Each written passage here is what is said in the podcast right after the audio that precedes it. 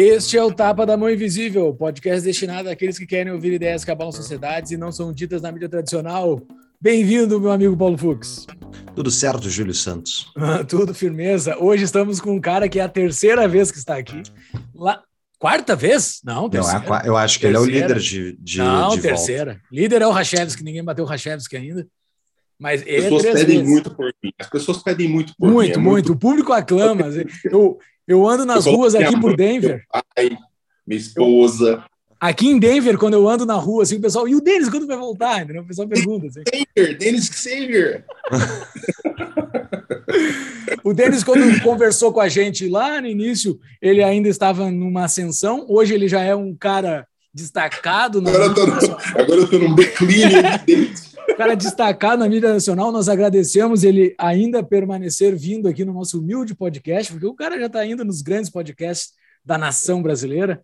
Seja muito bem-vindo, Denis Garcia Xavier. Eu acho que eu tô no lugar errado, então. Eu achei que esse aqui fosse um grande podcast. Eu, eu coloco na categoria dos, grande pod, dos grandes podcasts. Não, com certeza ele é um grande em qualidade, com certeza. Assim, isso, isso eu não discuto. Quem quiser discutir comigo pode vir. De qualidade é óbvio que ele é.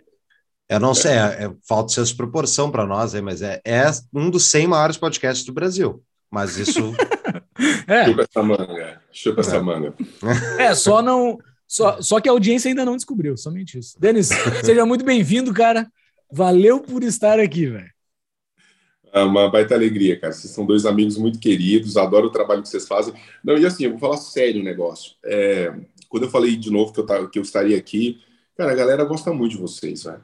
Gosta muito do podcast. Então, pô, eu adoro o trabalho que eles fazem. E é muito interessante porque tem muito podcast que rola, mas a galera assiste mais corte e tal. Aqui a galera é raiz, assim, o pessoal quer assistir o episódio mesmo, quer aproveitar as conversas. Então, isso é muito legal. Baita trabalho de vocês aí. É, a gente, pelas nossas eh, estatísticas ali, é mais de dois terços dos ouvintes chegam ao fim do episódio, entendeu?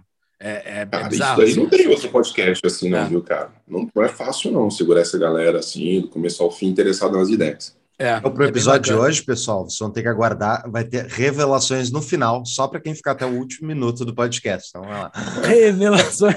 É, é o método João Clever de fazer podcast, né? Para, tem para, uma para. caixa dentro da caixa. E vai, e tem outro, e tem outro. Vai se fazer na caixa. Aí no episódio seguinte a gente vai abrir a É. caixa. Pô, encerrou o episódio, pessoal. Só no próximo. Eu queria pedir desculpa pelo meu copo Stanley aqui, mas ele é personalizado. Olha ali. Don't tread on my beer, meu irmão. Chupa essa manga aqui. Don't tread on my beer. Eu critiquei um casal de amigos lá de Belo Horizonte. Falei, ah, copo Stanley. Aí eles me mandaram de presente e agora eu pago língua todo dia. No... Minha vida é.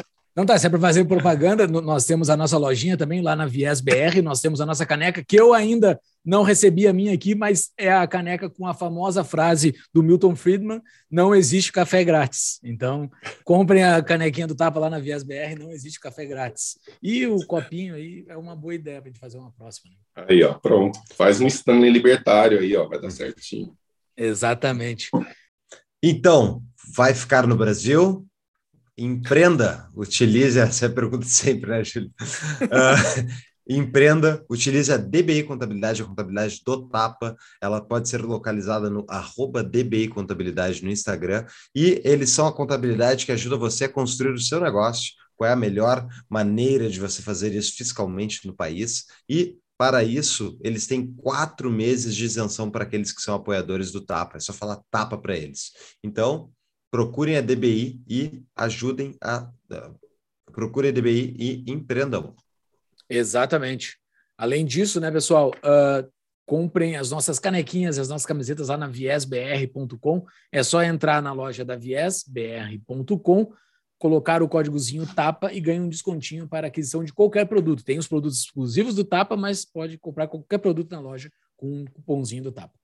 É isso aí. E tem as nossas novas metas no Apoia-se, né? Que a gente tem. Então, meta para episódio novo a cada. Episódio a mais, desculpa, a cada dois meses, episódio a mais a cada mês. Tudo isso de acordo com a contribuição dos nossos apoiadores. Então, quer mais episódios do Tapa? Entre apoia-se, apoia.se barra Tapa da Mãe Invisível. Exatamente. E tudo que nós divulgamos está no nosso site, tapadamãeinvisível.com.br. Lá tem as show notes desse episódio e de todos os outros episódios. Lá na show notes tem os nossos linkzinhos da Amazon, que entrando por esse link a gente ganha uma comissão.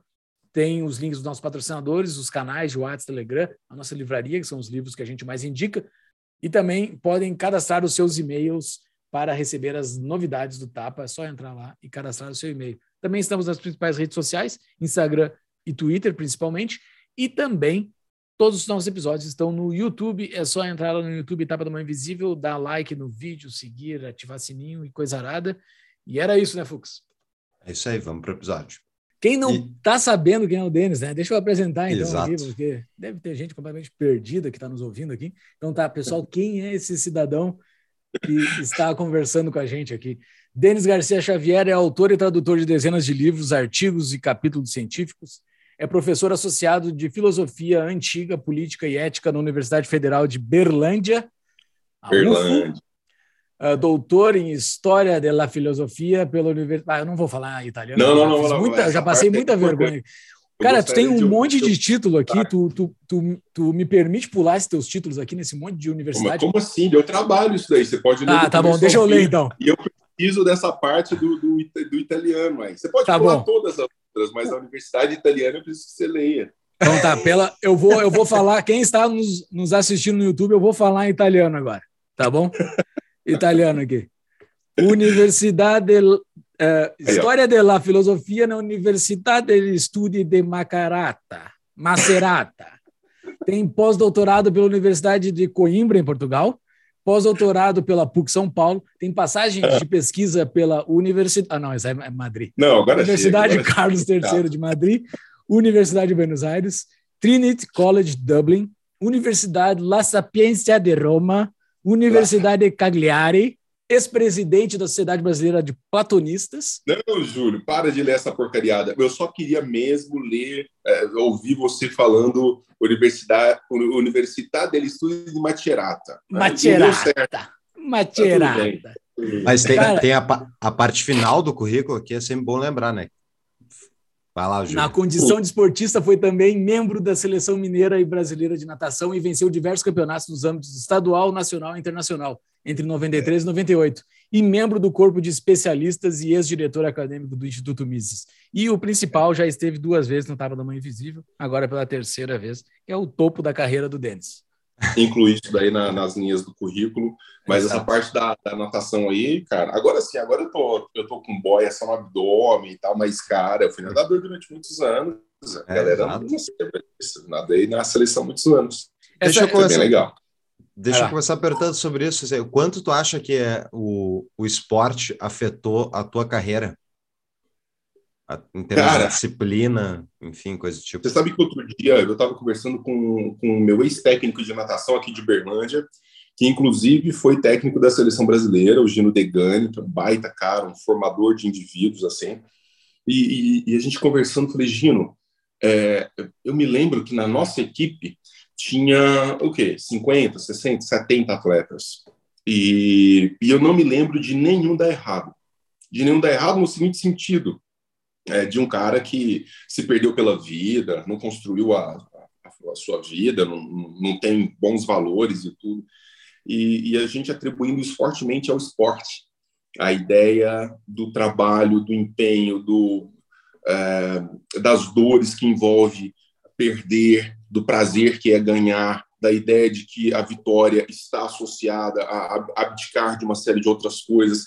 Então, muitas vezes, sem perceber, é, o esporte, especialmente o esporte é, individual, como a natação, é, você é, traz certos valores para a vida assim que são extraordinários, cara, são extraordinários. E, e, e isso me levou para o mundo da liberdade, tá? Inclusive, hum. essa ideia de que assim, ah, cara, tá, beleza, você quer isso? Você gosta disso? Vai atrás, meu amigo, arrebenta, quebra pedra, Se isso não importa para você, não pense que o mundo te deve alguma coisa, não, porque o mundo não te deve nada e o mundo está cagando para você. Ah, então, essa ideia de que o mundo te deve é, um, um, sei lá, uma miríade de coisas, amigo, esquece, porque isso não é o fato, isso não é a verdade das coisas, né? Perfeito. Cara, essa tua história é muito boa. Ah, lá no primeiro episódio que tu esteve aqui, quando a gente falou sobre filosofia antiga, né? Tu citou uhum. um pouco sobre essa história, então ouçam lá. Uh, e no teu Instagram tu tem, né, um destaque que tu fala disso. Eu não sei se é um destaque, sim. mas eu vi uma sequência de stories uma vez que tu citou sim, sobre essa, essa tua parte de atleta. E, e, é impressionante, né? Porque tu vê alguns jogadores de futebol caindo caindo depois, assim. Mas esses uh, que são, que é o grande esporte de alto rendimento que a gente acaba tendo mais contato, né? Mas esses outros esportes, eu acredito que se o, o cara abnega aquele monte de coisa para tu não ser milionário, porque boa parte daqueles jogadores eles se perdem porque depois acaba ficando muito fácil, né? Eh, não, sim, assim, sim. longe de mim querer dizer que aquilo é fácil, é muito difícil tu ser um atleta uhum. de alto rendimento, mas depois que tu começa a ter, tu, tu, ser completamente deslocado da tua realidade por aquele, aquela montanha de dinheiro, o cara meio que se perde ali, né? Mas o cara é, que não chega a ser milionário, porque tu não foi milionário fazendo, fazendo natação. Né? Tu é milionário hoje vendendo livro. Mas... É claro. Eu só comecei a ganhar dinheiro na hora que eu comecei a escrever livros sobre liberalismo e libertarianismo. Com esse grande público que a gente tem. Esse... em português ainda. Em português. Tem tudo para dar dinheiro de Denis Coelho, né? Denis Robbins, que é o, é o Paulo Coelho da liberdade. Exato. Cara, mas o, a, gente, eu, a gente provocou esse episódio de hoje, assim, de uma dor, assim, que eu acho que existe na sociedade. E eu acho que o melhor cara uh, que a gente tem em português para explicar isso seria tu, para a gente conversar e ter esse papo franco, assim, para tentar identificar para que lado vai esse mundão, principalmente o Brasil, assim, o que, que, que vai acontecer? Não fazer um historicismo, assim, né? Não, não dá para a gente Sim. ver, mas quais são as possíveis ferramentas que a gente pode sair desse nó que o Brasil aparentemente se enfiou e pelo menos dentro da minha curta vida de 30 e poucos anos eu não tinha visto nada semelhante assim ainda. Por quê? Uhum. Quem clicou no banner aqui deve ter visto pelo título, mas a ideia do episódio é a gente conversar sobre essa inconciliável visão entre os progressistas e os conservadores, entre esquerda Sim. e direita, entre o sertanejo e o funk, sabe? Essas coisas. Eles se dividiram, assim. Mas é, porque agora os sertanejos são Bolsonaro e os funkeiros são do Lula, sabe? E as pessoas estão se odiando, assim, e estão vivendo dentro do mesmo território, né? Os funkeiros e os sertanejos até que não, porque eles vivem separados. Não foi um péssimo exemplo. É. Mas famílias estão divididas, assim, né? e as pessoas não conseguem aceitar o outro. Não, não existe. Eu, eu não estou dizendo que isso é errado ou é certo. Assim, é, é, pra, parece ruim, né? Parece ruim, pessoas que não se é. aceitam, mas parece que não vão se aceitar por tão pouco tempo. Assim, é, seja Lula ganhando, seja Bolsonaro ganhando essas eleições, essas pessoas não vão se aceitar. Eu, eu quero a inexistência do outro. Eu quero. Não, ninguém está pegando em armas ainda para matar, mas eu não aceito mais que o outro pense assim. Uh, então, esse é o problema, tá? A gente vai discutir sobre esse grande problema. Para a gente uhum. mergulhar nesse grande problema, uh, eu queria ver um pouco antes da história. Assim. Isso já ocorreu em, outros, em outras épocas da história, porque, uh, na minha ignorância histórica, assim, parece que as sociedades antes eram mais hegemônicas. Assim. As, as, as, as inconsistências estavam entre as fronteiras. Então, pegavam coisas hegemônicas que se que se batiam numa fronteira e ali gerava uma guerra, gerava um embate. Mas hoje não, hoje não existe mais uma fronteira. Aqui nos Estados Unidos é, é a mesma coisa, são vizinhos que se odeiam, se odeiam demais, assim. Eu odeio o cara que tem um adesivo do Trump no fundo da minha alma. Eu odeio o cara que está com a plaquinha do Biden na frente da casa dele, do fundo da minha alma, e eu não aceito aquele cara. Como é que, como é que a sociedade vai reagir a isso? Então, tá, primeiro, como é que isso já ocorreu na história, assim, de uma mesma sociedade estar tá tão dividida? Cara, é, eu, eu, eu não creio que nessas dimensões que a gente vive hoje isso possa ter algum, algum tipo de registro na história. Acho que nunca. Mas é, eu, eu tento uma explicação para isso. Nós vemos uma era na qual a, a comunicação se tornou algo muito acessível, quer dizer, a possibilidade de você dizer é, em termos públicos aquilo que você pensa é, se tornou algo, é, é uma moeda de centavos. Né? Então, hoje você abre uma rede social, você tem um canal no YouTube, você tem um canal em qualquer outro é, é, streamer. Então, quer dizer, ficou muito, muito fácil você simplesmente vir a público, dizer alguma coisa e uh, o Humberto Eco soltou essa frase lá atrás, ela virou uma frase já muito batida, mas a gente não pode esquecer do peso de verdade que ela carrega, né? Que as redes sociais é, deram voz ao idiota da aldeia. E é muito fato isso, né? Quer dizer, de você é, poder dizer livremente as coisas, e, ao mesmo tempo, e, esse é um, e essa, é a parte boa, você poder dizer livremente as coisas, mas existe um elemento negativo aí que deriva da liberdade de expressão, e a gente tem que aceitar isso como um fator, é, vamos dizer, colateral, e não dá para questionar a liberdade de expressão por causa disso, é que o despreparo também ganhou voz com isso, né? Então, as pessoas muito intelectualmente despreparadas ganharam voz, ganham dimensão, e, e, o ser humano ele tem um apreço especial pelo absurdo. Outro dia eu estava vendo um grande especialista em comunicação na internet, inclusive aqui de Minas Gerais, o Ronaldo Lemos, ele comentando que existem é, números claros, isso é matemática, isso é evidência, é, de que quanto mais absurda é a notícia, quanto mais ela carrega um grau de teratologia, né, ela, é, ela é teratológica, ela é maluca, mais ela ganha views, repercussão, mais ela é compartilhada nos mecanismos é, de comunicação que nós temos nos nossos celulares. É muito interessante isso. Já uma notícia, é, por assim dizer, fática, verdadeira, etc. Olha quem está passando aqui na frente, a Ayn Rand. a Ayn Rand veio nos visitar, ela vai... Ayn Rand.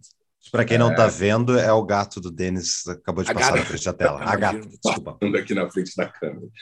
Eu é... acabei de confundir o gênero dela, desculpa, né? This, é. Just misgender her. É, é, vamos falar de Elu. Elu, Elu. É, gate, é gate. A gate, a gate. É gate. Um cara... Agora eu tô cheio de pelo. Mas, na verdade, é, é, isso, assim. Há um grande elemento de comunicação que não estava no jogo, tá, Ju? Não estava no jogo, cara. As pessoas não tinham esse grau de, de possibilidade de dizer as coisas com essa liberdade e com tantos canais à disposição. E daí o fato de estarem despreparadas intelectualmente leva a uma repercussão odiosa do outro. É, eu, eu, gravei um, um, story, eu acho que enquanto a gente está batendo esse papo aqui, há coisa de dois ou três dias eu gravei um story falando sobre isso. Quanto mais inseguro o indivíduo está sobre as suas posições, ou seja, ele não dá a reta razão do posicionamento dele. Ele defende aquilo, mas ele não sabe muito bem o porquê. Ele acha que é legal, tem um grupo que defende isso com ele, uma determinada ideia. Ele começa a se defender dentro do grupo, e, quanto mais fechado ele está na ignorância dele, mais importante é gritar muito alto. Então você pode ver, você entra numa polêmica no Facebook, você entra numa polêmica no Instagram, no Twitter, as respostas dos adversários muitas vezes são as respostas já distribuídas, até por robôs. Você fala assim, ó, nesse caso aqui, a resposta é essa. Tudo que o gado tem que fazer é colar a resposta, jogar lá no comentário e falar, tá vendo? Respondi você, te derrubei. Então, há uma irracionalidade que permeia a facilidade da comunicação.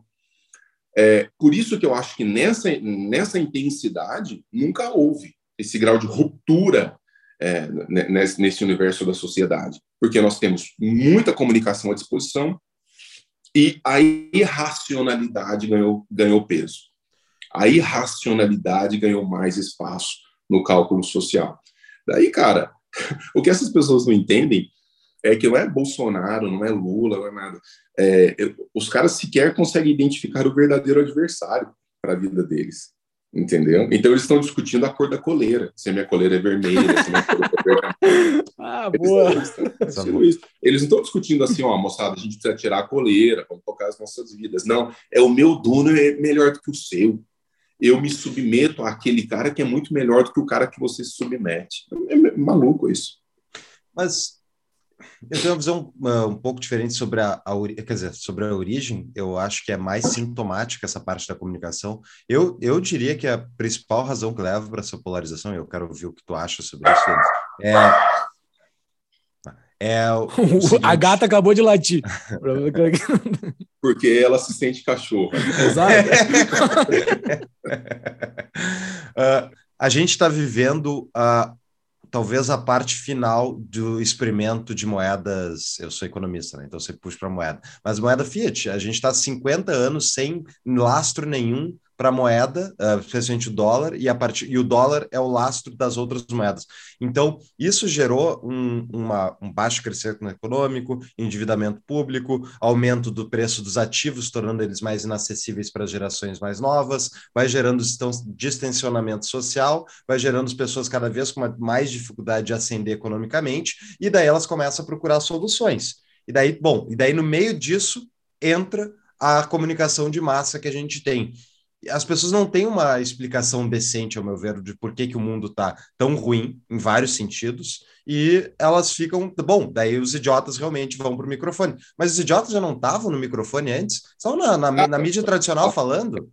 Estavam, veja, você está trazendo a coisa para a economia, mas grandes crises econômicas sempre existiram. E a gente não necessariamente derivou dessas grandes crises econômicas a polarização no universo político que nós temos hoje, quer dizer, a reverberação é, pública desse, desse debate. Por isso que eu, eu, eu, continuo, eu insisto nesse ponto da, da possibilidade da comunicação. A irracionalidade sempre existiu, mas a irracionalidade ela nunca teve a voz que ela tem hoje. E a possibilidade de se entender não como irracionalidade, mas como algo razoavelmente legítimo. Cara, eu acabei de assistir a um, a uma série da Netflix, na verdade, um documentário de três ou quatro episódios, acho que chama-se, em português, é alguma coisa como Rezar e Obedecer, que é a história de fundamentalistas religiosos derivados dos mormons nos Estados Unidos, num caso de uma, de, é uma, uma sociedade religiosa fechada, é, polígama, e descobriram do profeta, o cara que conduzia milhares e milhares de pessoas, que inclusive continuam é, aí nos Estados Unidos, em, em regiões fechadas, é, que conduzia, então, milhares e milhares de pessoas, tem áudios, vídeos, documento do cara usando a estrutura da poligamia da religião que ele defende para estuprar meninas de 11 anos. E, e o documentário mostra como as pessoas defendem o cara até hoje seriamente. Falei, não, não é assim, não. As meninas aceitaram, as meninas. Então, eu quero dizer o seguinte: todos nós carregamos um universo de racionalidade. O problema é quando isso passa a protagonizar o debate, quando isso passa a protagonizar a possibilidade da discussão. Então, Porque... nós precisamos de referências, de balizas nesse universo da comunicação que se tornem um, uma espécie de porto seguro. Não o farol, concordar. O farol ali. Cara, tem que ter, velho. Tem que ter.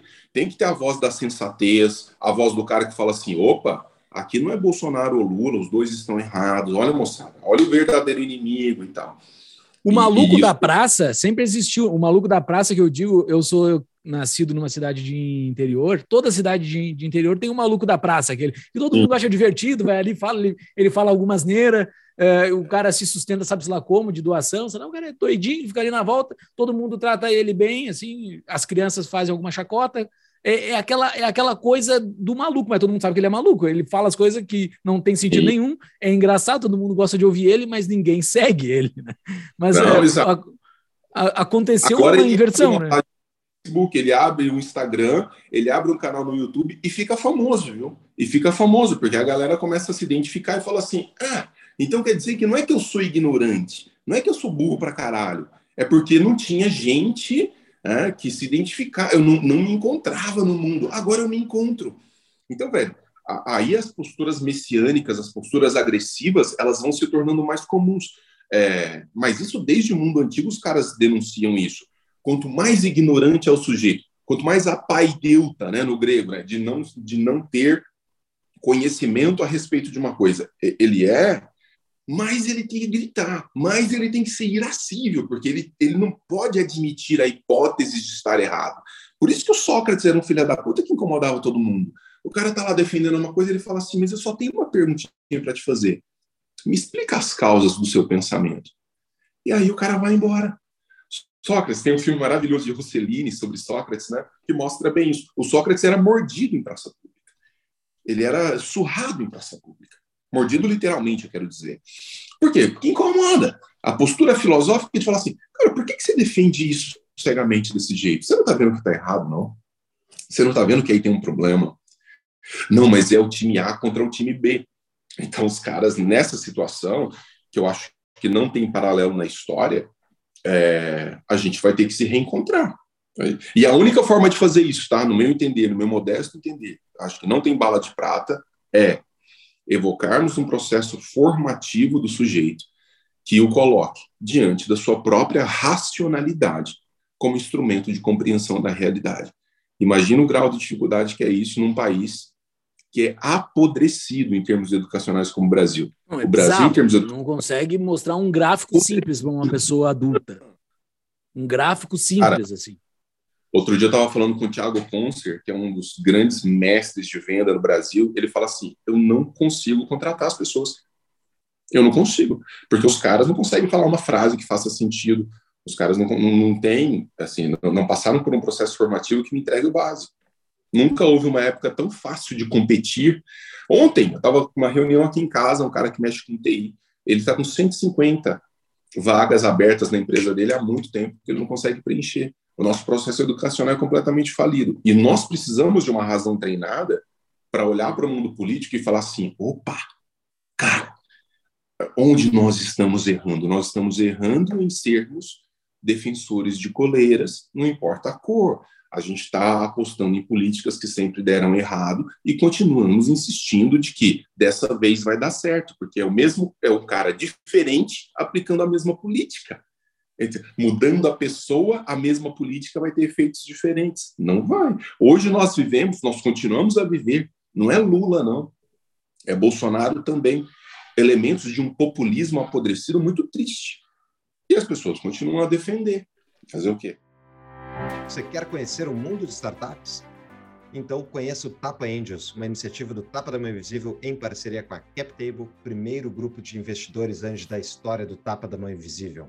Nesse grupo a gente discute startups e muitas outras coisas relacionadas ao mercado de investimentos. Exatamente, esse grupo já começou e com os primeiros participantes nós já discutimos com eles propostas de algumas startups, conversamos com alguns founders Fizemos encontros para analisar balanços de startups e fizemos encontros com especialistas para nos ensinar a como fazer uma análise de startup. A gente está aprendendo bastante lá com esse grupo. É isso aí. Então, para você conhecer mais, é só entrar em tapadamãoinvisível.com.br e clicar no banner lá, tem Tapa Angels, venha participar do nosso grupo de WhatsApp para discutir investimentos. E vale mais do que dinheiro, né, Júlio? Exatamente, cara. Vale mais do que dinheiro. É botar dinheiro em startup, é botar dinheiro no futuro, né? É isso aí. Cara, mas deixa eu, deixa eu botar mais gasolina nessa, nessa, nessa nossa fogueira aí. Uh, hoje a gente tem duas, uh, duas coleiras bastante claras, bastante uhum. evidentes dessa discussão. Né? Aqui nos Estados Unidos tem duas, no Brasil tem duas, uma dentro Sim. da sociedade, dentro do mesmo território, bastante dividida, assim. Uh, foi o problema inicial que eu apresentei. Porém, voltando à realidade brasileira 20, 30 anos atrás, existia uma grande coleira completamente irracional completamente Sim. racional. Tu, tu, tu fala, a gente conversa com, aqui no Tapa, estamos quase com 200 episódios, com pessoas que entendem bastante de política, muito mais que eu e o Paulo, que entendem uhum. bastante uhum. de economia, e a gente já mostrou diversas vezes a irracionalidade que era o Brasil quando era hegemônico. Então, assim, Sim. o Brasil, quando tinha uma hegemonia política uh, pró-esquerda, social-democrata, trabalhista, aquela, aquela saída de, da ditadura de 88, sem falar da, das as asneiras de ditadura, todo mundo concorda aqui, beleza, ok. Então tá, vamos falar o Brasil democrático pós-88. Asneira também, completamente asneira. Todas as propostas políticas que estavam sendo trabalhadas ali eram coisas completamente sem sentido. Então, assim, era um maluco que chegou no poder, agora chegou um outro maluco no poder. Então, não que uhum. a, a, eu só quero deixar bastante claro aqui a minha visão e eu quero ver se tu concorda. Não que apareceu um maluco agora. Ah, não, tá um maluco contra a razão. Não, era um outro maluco que estava no poder antes. E, a, e, ao meu ver, parece sempre que o poder democrático bota sempre os malucos no poder. Então, assim, eu acho que o maluco em si não é o problema.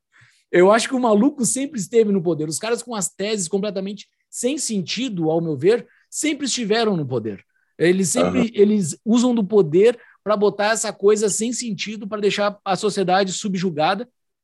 Só que Sim. agora existem dois malucos que dividiu os burros aqui de baixo, dividiu uhum. eles, né? Eu, eu me incluo nos burros, não estou falando que a sociedade é burra, eu me incluo nos burros também. Uh, o, e daí dividiu eles, né? Então, faz, é, faz sentido essa, essa lei de raciocínio? Tudo, porque na verdade, é o que eu estava dizendo, a gente, antes de tudo, se a gente quer resolver um problema, a gente tem que ter uma capacidade muito séria de diagnosticar o problema. Assim, qual é o verdadeiro problema? Então, o verdadeiro problema no Brasil nunca, nunca foi a direita versus a esquerda. Isso é um erro. Sim. Isso é um erro conceitual, isso é um erro histórico. Imaginar assim, não, quem não tem a razão é a esquerda, é a direita que tem a razão. Essa é a saída dos debilóides. Essa é a saída binária. Uhum. Essa é a saída binária. Coisa que os gregos lá atrás nos ensinaram a falar assim, moçada, quando a gente vai pensar coisas relativas à sociedade, quando a gente vai pensar coisas relativas aos indivíduos, parem de pensar em código binário. Aristóteles ensinou isso. Aristóteles falou assim, ó, sabe a lógica que eu, que, que eu criei? Ela serve num universo da realidade que é esse daqui. Mas quando eu vou para o universo da ética, da política, aquele código ético dos princípios fundamentais da ética é, não serve. Você tem que usar outras categorias de pensamento. Os caras já ensinaram. É que a gente continua tentando reduzir a um código binário a compreensão da dinâmica da realidade. Por isso que eu insisto na burrice que é de ficar ou é do lado de cá ou é do lado de lá. Qual que é, na minha modesta opinião, o verdadeiro adversário? O coletivismo, que ganha diversas faces dentro da direita e da esquerda. A ideia de que o outro tem que estar à disposição de uma determinada causa, de um determinado Estado, de um determinado governo. E nós nunca percebemos que a verdadeira função da política, a verdadeira função do Estado, a verdadeira função do governo é preservar o indivíduo e não privilegiar grupos. Então os caras pensam assim: como Bolsonaro ganhou, então vocês têm que engolir a pauta bolsonarista. Não! Ah, quando você lê Hayek, quando você lê outros liberais, os caras ensinam isso, mas assim, falta desenhar. O poder político, ele não tem que estar à disposição, e não é isso que o legitima, estar à disposição de uma visão de grupo, de, de Estado, uma visão política da realidade. Não. Esse poder político, ele tem que ser de retaliação para preservar os direitos individuais. Meu irmão, eu estou há um ano em Brasília, trabalhando nos bastidores da política. Desculpa, eu, eu fiz campanha para o Bolsonaro. Eu não é que eu só votei no Bolsonaro. Eu falei, esse, o Bolsonaro tem que ganhar. Do outro lado tem um, um mafioso preso e vamos tentar alguma coisa aqui por esse outro lado. O que o Bolsonaro faz à frente da política não é substancialmente diferente do que tantos outros políticos fizeram antes dele. Existe um elemento de diferença que eu tenho que ressaltar, que é um certo desprezo por certos elementos da, da vida política, que ele, que por, por serem desprezados, avançam. Por exemplo, liberdade de expressão, algum grau de liberdade econômica, mas ó, é um no cravo, outro na ferradura. É, fizeram lá a, a MP da liberdade econômica. Massa. Só que votaram Auxílio Brasil, que você não sabe o tamanho do rombo que é aquilo. Populista. Populista no último grau. Na hora que a gente foi votar aquilo em Brasília, eu falei assim, velho, por quê, cara? Por quê? Grandes nomes liberais que, estavam na, que estão na equipe até hoje do, do, do Bolsonaro, os, os caras iam lá conversar com a gente. Eu não vou dar nomes por uma questão de educação, assim, mas cara forte do movimento liberal. Velho, por que isso? Por que, que estão agindo assim? Ah, Denis, sabe como é que é a política, né? Eu falo, cara, eu não sei não, velho. Isso é uma questão de princípio nosso, não é não? É, mas agora sabe como é que as eleições estão chegando? Na bruta, cara. Na bruta. Ou seja, a gente faz para se reeleger. Os caras estão agora querendo mexer em Petrobras de maneira que segure os prejuízos até as eleições, depois deixa explodir de novo. E a gente fica de massa de manobra dessa galera. Então, o brasileiro, quem fala isso é o Thomas Sowell, né? que nós precisamos entender as verdadeiras causas dos problemas, e para entender a verdadeira causa dos problemas, nós precisamos ultrapassar uma visão imediata e compreender uma visão mediata, ou seja, dá trabalho compreender a verdadeira causa dos problemas. Por isso que é tão difícil. O, o Thomas Sowell disse assim, é, depois de ter aulas em Chicago com Milton Friedman, eu ainda era marxista. Então, imaginem, a gente não está falando do Zé Ruela, a gente está falando do Thomas Sowell, que depois de ter aula com Milton Friedman, ainda saiu marxista. Ele só foi deixar de ser marxista depois de ter aula com Milton Friedman. Então, agora, como é que a gente vai fazer isso com o homem comum? Com o homem da perifa, com o homem do trabalhador braçal, com o cara que não tem acesso à literatura. Convencer esse cara de que as verdadeiras causas do problema são outras e não aquelas que ele vê imediatamente, vai dar um puta trabalho. Para isso a gente precisa de escola. Agora, dá para fazer? Dá. Dá.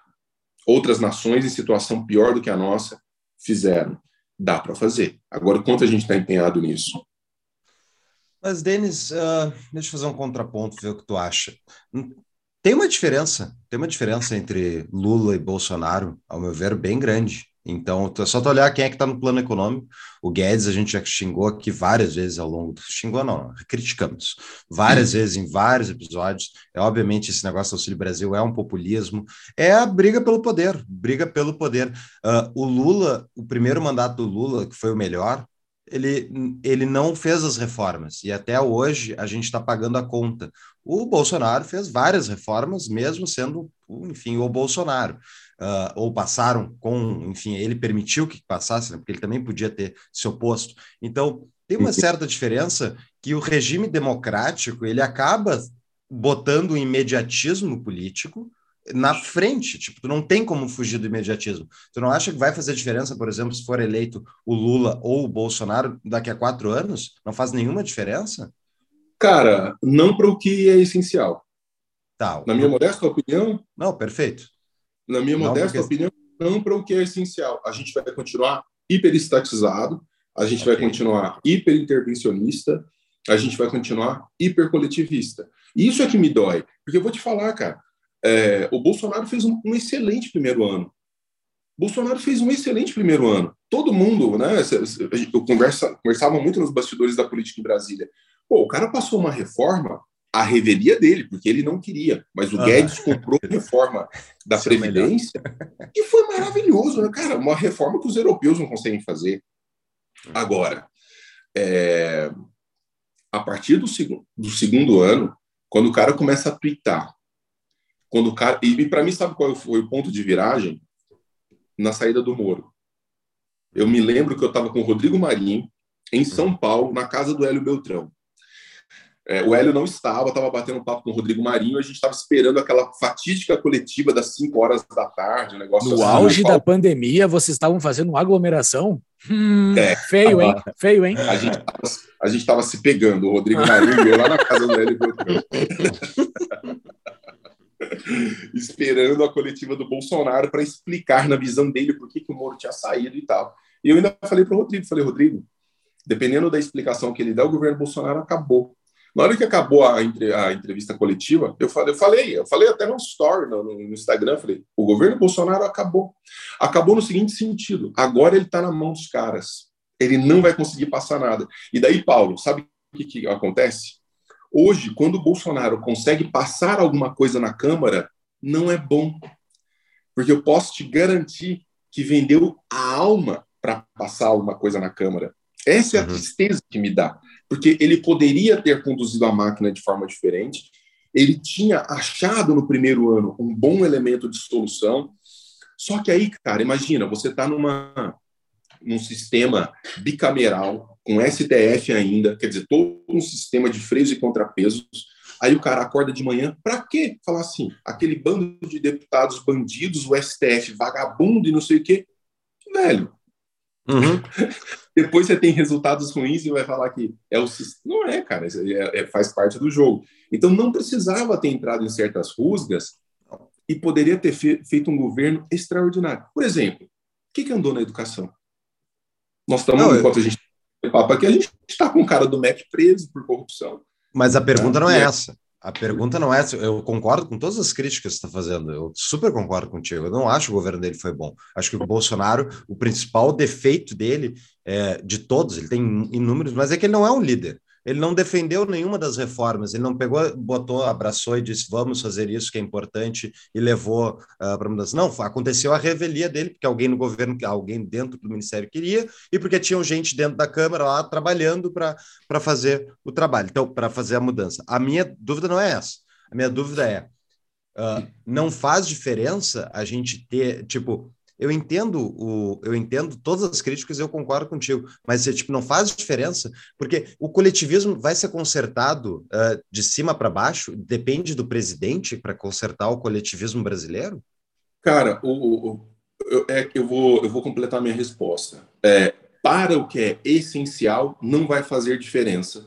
Para o que representa alguma coisa, naturalmente vai fazer a diferença, vai fazer uma diferença eu não, eu não consigo conceber a hipótese de ter um, um Lula da Silva. assim, eu nunca pensei que a gente fosse discutir isso de novo, para ser muito honesto. O cara é bom, né? Ele não, o cara ele é não bom, morre. Cara... é, desculpa. Num país normal, nem o PT existiria mais. Assim, depois de todo o escândalo de corrupção, aquela máquina de, de roubar dinheiro, petrolão, não sei o quê. É, em termos de representação, em termos simbólicos, vai ser péssimo. Vai ser péssimo. Mas o que eu quero dizer é o seguinte: nós não mudamos a, a estrutura de uma mentalidade que essa sim ia fazer toda a diferença. Veja o que aconteceu com os ingleses. Os ingleses tiveram, numa linhagem, Churchill, Thatcher, eles, eles entenderam a razão de ser da liberdade. Esse é o ponto. Eles entenderam a, a causa, o porquê de ter que caminhar num certo sentido e não no outro. A gente perdeu essa chance. A gente perdeu essa chance, cara. O que mais eu lamento não é Bolsonaro, não é Guedes, eu, eu, não lamento, cara, isso aí. O que me entristece, mas me entristece de verdade, é que a gente perdeu mais um momento histórico favorável para mudar o modo de ver as coisas. Uhum. E o que me chateia no Bolsonaro é a incapacidade de ouvir uhum. dele e em especial da equipe. Cara, eu fui duas vezes convidado pelo o ministro Weintraub da Educação para ir lá. Nas duas vezes eu levei dossiezinho, assim, ó, Weintraub, pelo amor de Deus, Weintraub. Teve um dia que eu falei, Weintraub, falei na boa, ela foi a segunda e última vez, falei na boa, assim, para de ficar tweetando, velho, sai de lá, olha o que, que a gente tem de massa para fazer, tá aqui. Uhum a gente trabalha de graça. Vamos junto, tem grupos. Eu me lembro quando foi na época do Vélez, uhum. tinha um grupo que tinha Adriano Janturco, mas uma galera que foi fez uma apresentação para o Vélez. Falou, Vélez, aqui, ó, você tem que fazer isso aqui, Vélez, ó, é isso aqui para cá, isso aqui para lá. E o cara. Então, pô, velho, isso dá uma tristeza porque são mais 10, 15 anos, mais 20 ah. anos. Né? Então, assim, claro que em termos de representação, em termos emblemáticos, assim, de visão de mundo, você tem um Lula à frente do país, é um negócio deprimente. Agora, insisto nesse ponto. Quando o Bolsonaro vem a público e diz assim, eu também sou centrão. Porra, velho, cara, não fale isso não, Bolsonaro. Pra quê? Por quê, Por quê cara? Você fez as eu eleições que... inteiras falando que os caras são bandidos, velho. E agora você fala assim, não é, não, eu também sou essa, eu, eu também sou essa galera. Essa, essa pergunta, não, é só um comentário rápido, Juliana, essa pergunta, por que que tu falou isso, Bolsonaro? Eu acho que boa parte do Brasil se pergunta todo é, dia. É, todo dia, cara. Começou no que é o Golden Shower, eu falei, o que está acontecendo? Mas teve algumas que ele fez, que ele, eu não me lembro qual era a tweetada, mas no dia que estava passando o Cássio Nunes no, no Senado, ele estava é. tweetando uma dessas, dessas coisas absurdas, e todo mundo comentando o tweet, e o Cássio Nunes ó, passou rapidinho. muito, esse foi esperto dele, cara, para passar o é. Cássio Nunes, né? Puta que... Tem, tem muito certeza, tem muito certeza. Uh, a gente, uh, assim, deixa eu só voltar para um outro ponto, para um ponto que eu já falei antes. Uh, a, gente, a gente pode fazer um episódio de 15 horas aqui só falando os males da democracia e dessas bombas de Bolsonaro e Lula, todo esse, todo esse problema. Mas eles estão na realidade e, e vai ser um dos dois daqui a quatro meses. Estamos gravando em junho. Sim. Quando esse episódio Sim. A terceira via vai, vai ganhar, Júlio. Tá.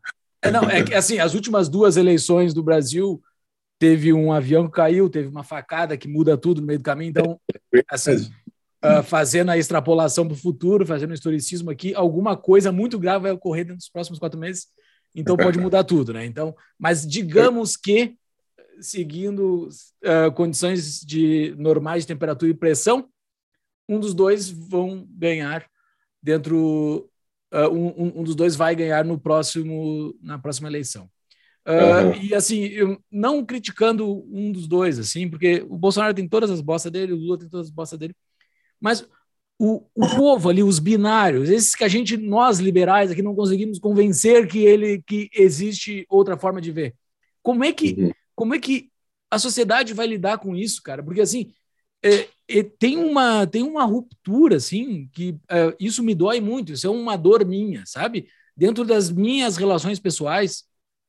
As pessoas estão se dividindo completamente assim e, e vai ser isso a gente vai se dividir e a gente a gente ou, ou algum deles vai ter que cair num ostracismo porque eu acho que não existe ostracismo mais para esses dois vai vai existir o lulismo e o, e o, e o bolsonarismo uh, por, bom, por boas décadas, do mesmo jeito que ocorreu com o peronismo na Argentina, que ecoa até hoje. Só que o peronismo é uma, é, ele é hegemônico, né? Era hegemônico e durou por muito tempo. Só que o Brasil agora vai seguir por duas linhas completamente distintas, pessoas que são vizinhas, que se odeiam ao fundo da alma. E, e como é, uh, a gente vai viver isso? Assim, é, é... Vai viver isso, vai continuar vivendo isso. É, e, e, e, por um bom tempo, pelo menos. É, existem motivos filosóficos, políticos, mas também existem motivos é, fisiobiológicos que explicam isso. Eu, tava, eu participei de um debate muito interessante no qual o sujeito me explicou, do ponto de vista cerebral, morfológico do cérebro, quando você abraça certas convicções e começa a se tornar cada vez mais seguro a respeito dessas convicções. Aliás, eu acho que muito do que a gente está debatendo aqui, a gente vai ter que começar a olhar para a morfologia cerebral, funcionamento do cérebro. Parece existir algo de reptiliano no cérebro, é, que tem uma forte, uma forte, vai impregnar fortemente as nossas concepções. Ele disse, cara, é como um músculo. Então, Júlio, se você vai para a academia e só malha o braço direito, o seu bração direito vai ficar desse tamanho, o seu braço esquerdo vai ficar atrofiado. Assim é com as nossas convicções de, de, de pensamento político, de, do modo como a gente vê a sociedade. O cara ele, come, ele perde o lastro com a realidade. Esse é o ponto. Ele perde o contato com a realidade e abraça um universo específico de uma certa narrativa que o contempla do ponto de vista emocional. A gente não está falando de cálculo racional, a gente está falando de paixão, a gente está falando de pathos, a gente está falando de uma afecção irracional. Então, eu já perdi tantos amigos no curso da história, porque eu falo assim, cara, beleza, esse sujeito aqui nesse ponto é massa, mas isso aqui tá fazendo besteira, hein? Você quer matar a gente, e porque você quer destruir o Brasil e não sei o que. Velho, você quer que os pobres morram, sabe? Aquelas coisas assim que é bizarra, velho. Como assim? É isso, cara. Então, assim, por isso que eu acho assim, é, nós marcarmos posição racional, criteriosa e não desistirmos disso é uma forma de a gente colaborar com esse processo para que num determinado momento a gente possa eventualmente sair dele. Mas certamente isso não vai acontecer nos próximos 10, 20 anos. Não vai acontecer. A gente vai continuar nesse sistema. Por quê? Porque o nosso sistema educacional é uma desgraça, porque o nosso sistema político. Desculpa. Sabe quem mais interessa ao Bolsonaro? O Lula. Sabe Sim. quem mais interessa ao Lula? O Bolsonaro. Sim. Esses caras entendem muito bem o que eles estão fazendo. Que dia que o Lula foi para a rua pedir o impeachment do Bolsonaro? Nunca! Ele impediu a galera do PT. Falou: nós não vamos, porque eu preciso desse cara. Esse cara é o meu antagonista. Numa sociedade de código binário, é fundamental que eu tenha o outro. Exato. Se esse outro Exato. aparece, não faz o menor sentido. Porque o, então, o grande, o grande, o grande Goldstein do PT, que é a ditadura, já está perdendo força, né? O PT precisa do novo Goldstein, né? O Goldstein do 1984, né? Sim, é. sim.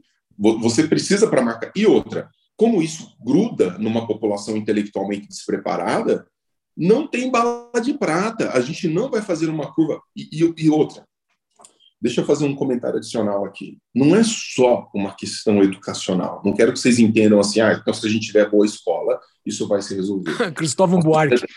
É, tipo, a sociedade alemã era a sociedade mais eh, escolarizada na época do nazismo, a mais escolarizada do mundo. Os caras tinham, os, os, filósofos estavam ali, os grandes pensadores do mundo estavam ali. E os caras fuderam o mundo com o nazismo. Então não é só uma questão de. Mas é uma questão de arco de aprendizagem. A gente não passou por um arco de aprendizagem. A gente não pagou o preço do pedágio ainda. Ou seja, nós não temos uma população, a nossa independência foi comprada, nós não brigamos por isso aqui, a gente não tem o verdadeiro cálculo da importância da liberdade. A gente não tem, Júlio, a gente não tem, Paulo, a gente não, a gente não tem uma compreensão razoável, mesmo intuitiva, do que seja a importância da liberdade dos indivíduos. Então, é um arco de aprendizagem. A gente vai continuar dando cabeçada, a gente vai continuar apanhando, até que em um determinado momento a gente começa, eventualmente, a sair desse buraco mas não vai ser um negócio assim, especialmente com essas opções que a gente tem. Não, bom, bons pontos mesmo. Uh, minha, minha dúvida em termos de uh, imaginário coletivo aí, faz falta, o quanto, quanto, quanta, quanta falta faz para nós não ter tido uh, founding fathers? Porque eu vejo nos Estados Unidos os pais fundadores, eles são uma referência até hoje e até recentemente, tipo, quando eu acompanhava mais política americana, até mesmo os caras do Partido Democrata citavam os pais fundadores como coisas positivas, a Constituição, embora eles não queiram respeitar a Constituição, mas tipo, eles falavam né, bem dela. Então, tipo, falta isso, falta uma referência histórica para o brasileiro olhar e dizer assim: ah, ah, isso aqui era uma boa ideia lá atrás, pena que não fizeram. E esse cara uhum. era bom. Falta isso? Não tem. Não tem. Quais são as nossas Quais são as, as, nossas grandes referências do que realmente importa? Ah, a gente os começa... caras que lutaram contra o escravagismo. É, é então, mas não é, mas não está no, não tá no imaginário coletivo. Tu pega nós não. gaúchos, por exemplo, eu, por exemplo, Gama. fui criado. Vai lá, vai lá. Gama é referência para quem? É...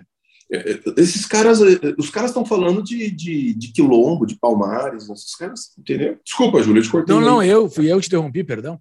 O, não, não. Como nós gaúchos temos mais ou menos isso. Eu que fui criado dentro do ambiente da tradição gaúcha, assim, e, e tudo mais. Tu fica com esse imaginário para sempre, assim. Tem o Bento Gonçalves, tem o Davi Canabarro, tem aqueles caras que lutaram por, por ser livre. Blá, blá, blá. Tu fica com esse imaginário que é bacana, é, é muito legal, porque tu pega ele.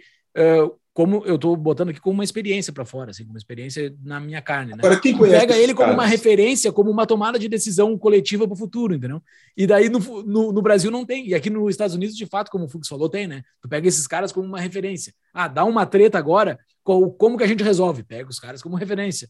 Dá uma treta, qualquer uma coisa nova que apareça, pega os caras como referência. O Brasil não tem, né? Você sabe que, que quando aconteceu a Alemanha nazista, um dos grandes, uma das grandes vozes intelectuais é, pós-nazismo na Alemanha foi um, um, historiador da filosofia, um gênio. O cara escreveu um livro é, emblemático com 23 anos, chamado Werner Jäger. Ele escreveu um livro, até não sei se está por aqui, acho que não está não, chama-se Paideia. Sabe o que esse cara fez? Ele falou assim: a gente está tão perdido, a gente está tão sumido nos nossos valores, onde é que a gente vai se reconstruir enquanto Alemanha? Já sei, nós vamos para os gregos antigos, porque a coisa está lá, a essência está lá. Então, numa sociedade, beleza, escolarizada, você recuperar os gregos antigos foi uma solução que eles encontraram para restaurar referências importantes do que era uma sociedade, etc. Eu fiz uma entrevista com um cara que foi um dos maiores intelectuais do século XX, certamente um dos maiores historiadores de filosofia antiga do século XX, professor Giovanni Reale, da Universidade Católica de Milão. Tem uma entrevista que ficou registrada numa revista de Uberlândia, da Universidade Federal de Uberlândia. Essa entrevista viralizou no mundo acadêmico, no mundo dos estudiosos, é, e, e uma passagem da entrevista ele diz assim, eu, eu falo assim, Giovanni Reale, por que, que você vende tanto livro no mundo inteiro?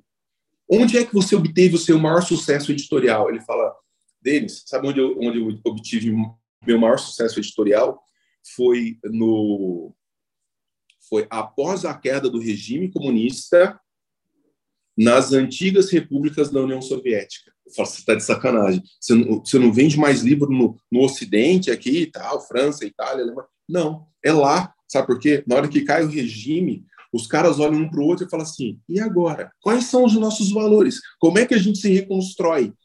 Aí os caras começaram a ler Sócrates, é, ler Sócrates foi difícil porque ele não escreveu, mas ler Platão, ler Aristóteles, ler os, os filósofos tardo antigos para se construírem. Irmão, desculpa eu falar isso assim de maneira tão bruta, mas eu acho que a gente ainda não passou pela crise necessária para a gente entender o valor de uma, da liberdade, dos princípios. Precisa do Lula. Precisa do Lula para dar um pá no Brasil. Oh, assim, fazendo uma brincadeira, quem foi a pessoa que mais fez pelo movimento liberal Exato. brasileiro? Dilma. Dilma. Dilma. Dilma. Dilma Rousseff. A Dilma fez muito mais do que o Instituto Mises Brasil, do que o Denis, do que o Tapa da Mão Invisível. Fez muito mais. Veio uma desgraceira que as pessoas falam assim, opa, nós vamos ter que buscar uma alternativa. Então, é arco de aprendizagem, cara, não adianta. Agora, nosso papel aqui é dizer assim: a gente não precisa passar por isso para aprender a lição. A gente pode fazer isso por outras vias. Vai rolar? Acho muito difícil. Eu acho que o brasileiro ele vai precisar. Eu falo que todo sofrimento para idiota é pouco. E o idiota ele tem que sofrer, tem que se fuder. Você Outro não dia, não, cara, tem que se fuder, cara. Tem que se arrebentar inteiro na parede. Tem que passar fome. Tem que ver o filho passando fome. Que ele fala assim: peraí, alguma coisa não tá colando, velho. Olha a situação em que eu tô aqui. Alguma coisa não tá funcionando. Olha, eu tô defendendo esses caras, mas um sai, o outro entra, o outro entra, o outro sai. E eu tô na merda. Nós estamos falando num país de 30 milhões de pessoas passando fome em graus diferentes de fome. 30 milhões de pessoas, cara. Nós estamos falando de, de, de desemprego recorde. Então não é governo, é uma estrutura, é um modo de pensar. E, desculpa, isso não tem solução para amanhã. Mas a gente tem que ficar insistindo nas possibilidades que estão em nossas mãos. Eu, eu não vejo, ah, porque, ó, então na próxima legislatura, ó, vai rolar, vai dar tudo certo. Não vai, cara, não é assim. Não, perfeito, mas é, é a questão do o quanto as pessoas conseguem perceber uh, do sistema à volta delas e enxergar as verdadeiras causas dos problemas, porque tal, foi na última eleição que o Maduro fez a eleição, obviamente, supervisionada lá tal. O candidato de oposição, a oposição permitida, ele era, ele não era, vamos, bah, vamos trocar o Maduro e colocar o liberalismo e livre mercado. Não, era socialismo um pouco mais light. Uh, o, quanto, o quanto as pessoas que estão in, inseridas dentro de um sistema que nem esse nosso coletivista vai, vão conseguir migrar de pensamento para uma coisa totalmente oposta ao que eles sempre acreditaram, tipo, a partir de uma ruptura social. Por que, que eles vão mudar? Eu não, eu não acho que é fácil assim o cara migrar, tá, agora quebrou o país, vamos todo mundo virar liberal. Não, quebrou o país que... é por causa da Dilma, é por causa dessa pessoa, por causa daquilo. Mas eu acho que aí você tem algumas frentes importantes. Primeiro, é, você entender na luta a importância do princípio fundamental pelo qual você está lutando, isso é decisivo. E isso a gente nunca fez, historicamente. Mas tem uma coisa que a gente não pode desprezar. Moçada, cá entre nós. Até 10 anos atrás, menos do que isso, eu diria, até 5 anos atrás, a gente não tinha bibliografia em português dos liberais, libertários e conservadores. Ah, não é que, né, é verdade? Você entrava numa, numa livraria de shopping, você, você ia encontrar só literatura coletivista. Hoje, você entra numa, numa livraria de shopping, tá lá Ayn Rand, tá lá Hayek, tá lá autor brasileiro. Tá em destaque. Em destaque.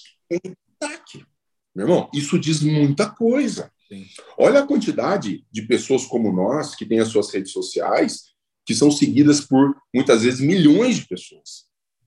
Eu, eu, todo dia recebo no inbox uma cabecinha explodindo assim, ó. Sabe aquele emojizinho da cabeça ah. explodindo? Cara, então esse efeito ele não pode ser desprezado. Só que a gente está falando de massificar esse efeito. É. Então eu acho que assim a gente vai ter que trabalhar nessa ponta do esclarecimento, dos videozinhos, dos cortes de podcast, de colocar o bode na sala, mas uma macroestrutura convulsionada por causa disso vai demorar, porque as gerações que nos antecederam foram absolutamente omissas nesse ah. sentido. Os nossos avós, os nossos bisavós, os nossos pais falharam enormemente com a gente. É triste isso, né, ficaram né, cara? Em silêncio, sim. E agora, os nossos filhos vão falar isso da gente se a gente continuar Exato. quieto. Continua uhum. porque a gente não está quieto, mas a galera que está quieta. Eles vão olhar e falar assim: vocês fuderam a gente. Vocês fuderam a gente. O que, que os nossos bisavós, os nossos avós, os nossos pais fizeram pela liberdade nesse país? Uhum. É uma pergunta que eu só lanço assim. Liberdade econômica, preservação dos indivíduos, anticoletivismo. Muitas vezes, cara, nem sabiam o que, que era isso também. Então... É, Tá, e esse é meu, essa é a minha grande dúvida, assim, deles, que eu tenho, eu tenho vários amigos chama, que eu classifico como normies, né, que são os caras normais, digamos, que não se preocupam com essa cachaça que a gente adora estudar, adora falar a respeito e tal, e tem Os comunistas audiência... chamam de Lupen. Ah, é? Tá. É, né? Ah, Lupen, são... né? É isso que eles chamam, Lumpen, Lupen. É, é, isso não é, não é da fantástica fábrica de chocolate? não, são os lupa-lupa. Ah, tá. Uh...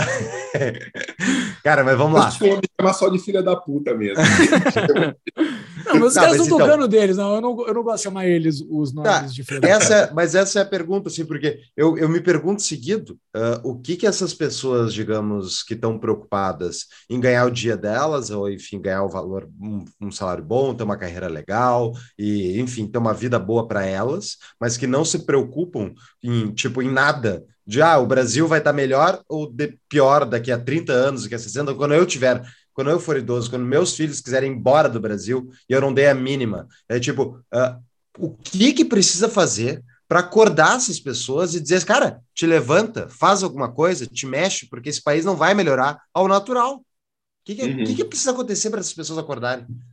Cara, é, sabe que nós, nós temos um grande trabalho pela frente que não é só de uma concepção mais sofisticada do embate sobre a liberdade, dos grandes autores, o que, que o autor diz na página tal. A gente vai ter que desenvolver um modo de nos comunicarmos, ou seja, lá, volta lá para o começo da nossa conversa, um modo de aproveitarmos esse excesso de possibilidade de comunicação que nós temos hoje, para chegar ao homem comum, muitas vezes metaforicamente, ir apresentando a ele essas ideias. A gente tem que aprender com o passado. Outro dia eu fiz um percurso de pesquisa na Espanha e eu tive a oportunidade de ir a uma cidadezinha histórica chamada Toledo. Quem for a Madrid, vá a Toledo, que é uma cidade fabulosa, é, na qual conviveram pacificamente as três grandes religiões monoteístas, os grandes intelectuais da Europa, em determinado momento, no fim da Idade Média, foram para lá. Então você vê toda essa cultura impregnada. E, por exemplo, como que a igreja é, vai passar uma ideia de mundo para pessoas analfabetas? As igrejas elas eram, né, durante a Idade Média, todas pintadas com as histórias bíblicas mais importantes para que o homem comum pudesse compreender aquilo que importava essencialmente na mensagem. A gente não faz isso. O movimento liberal brasileiro, o movimento libertário brasileiro é muito arrogante. Uhum. Por um motivo muito simples. De fato, nós temos razão. Nós temos razão, caralho. Nós estamos, nós estamos do lado da história, nós estamos do lado dos fatos. Se você quiser me questionar, eu falo assim, tá, os fatos estão aqui. Fale, fale com a história. Só que talvez o fato de nós termos razão é, nos, nos deixa muito arrogantes. Assim. Então, é só uma questão de tempo, é só uma questão de o outro vir até mim e pedir a minha bênção intelectual. Uhum. A gente vai ter que começar a jogar mais baixo. A gente vai ter que começar a descer. Não, é não gente... jogar baixo fora das regras, é jogar baixo não, não, intelectualmente. Baixo do, nível, do nível. É porque eu estou fazendo aqui com a mão, tem gente que está só ouvindo, mas mais baixo no nível, é, vamos dizer, geográfico do baixo. Né? Ir lá para o homem comum é, e dizer assim, igual outro dia o governador de Minas Gerais, o Zema, falou assim: gente, ele está pouco mineiro que ele tem, uhum. gente, o carrapato está maior que a vaca. Uhum. Oh, o carrapato está maior do que a vaca é uma bela metáfora. É uma mas, é melhor, ideia. mas é melhor que distribuir o livro do Bastiat. Bem melhor. Essa frase. Entende? Porque, cara, é uma frase que o, o sujeito que está lá fazendo um trabalho braçal e tudo, que ele não vai ler a lei do Bastiat, ele fala assim, cara, olha, então eu estou começando a entender esse negócio. Uhum. A gente vai ter que ter uma frente nesse sentido. A gente vai ter que ter uma galera produzindo. Por exemplo, a gente não produz cultura liberal libertária no Brasil. É. Não tem. Não tem cinema, não tem peça de teatro, a gente não tem música, a gente não tem nada. Outro dia eu vi o PT, o PT está com uma dificuldade grande com, na comunicação com os evangélicos. Sabe o que os caras estão fazendo aí? Já montando um podcast para falar especificamente com os evangélicos. Tá sobrando dinheiro. E não é só dinheiro público, não, tá? Dinheiro privado, porque os caras entendem o embate cultural no qual nós Sim. estamos. Monta, pega o podcast de vocês e sai pedindo dinheiro para a galera liberal e libertária e depois vocês me contam o que, que vocês vão conseguir. Sim. Não, e, e o que tu falou aí, para mim, faz total sentido. Tu para para pensar que tanto conservadores e muito mais à esquerda, que são mestres nisso, mas conservadores também já são mais ligados, que é na parte do imaginário, né? Tu pegar a pessoa pelo imaginário, né? Tu, tu, tu, constru, tu, tu, mostra, tu mostra aquilo com, com metáforas, tu não precisa entrar no nível. Claro, tu tem a toda, toda a tua retaguarda de filósofos amparando a tua ideia, né?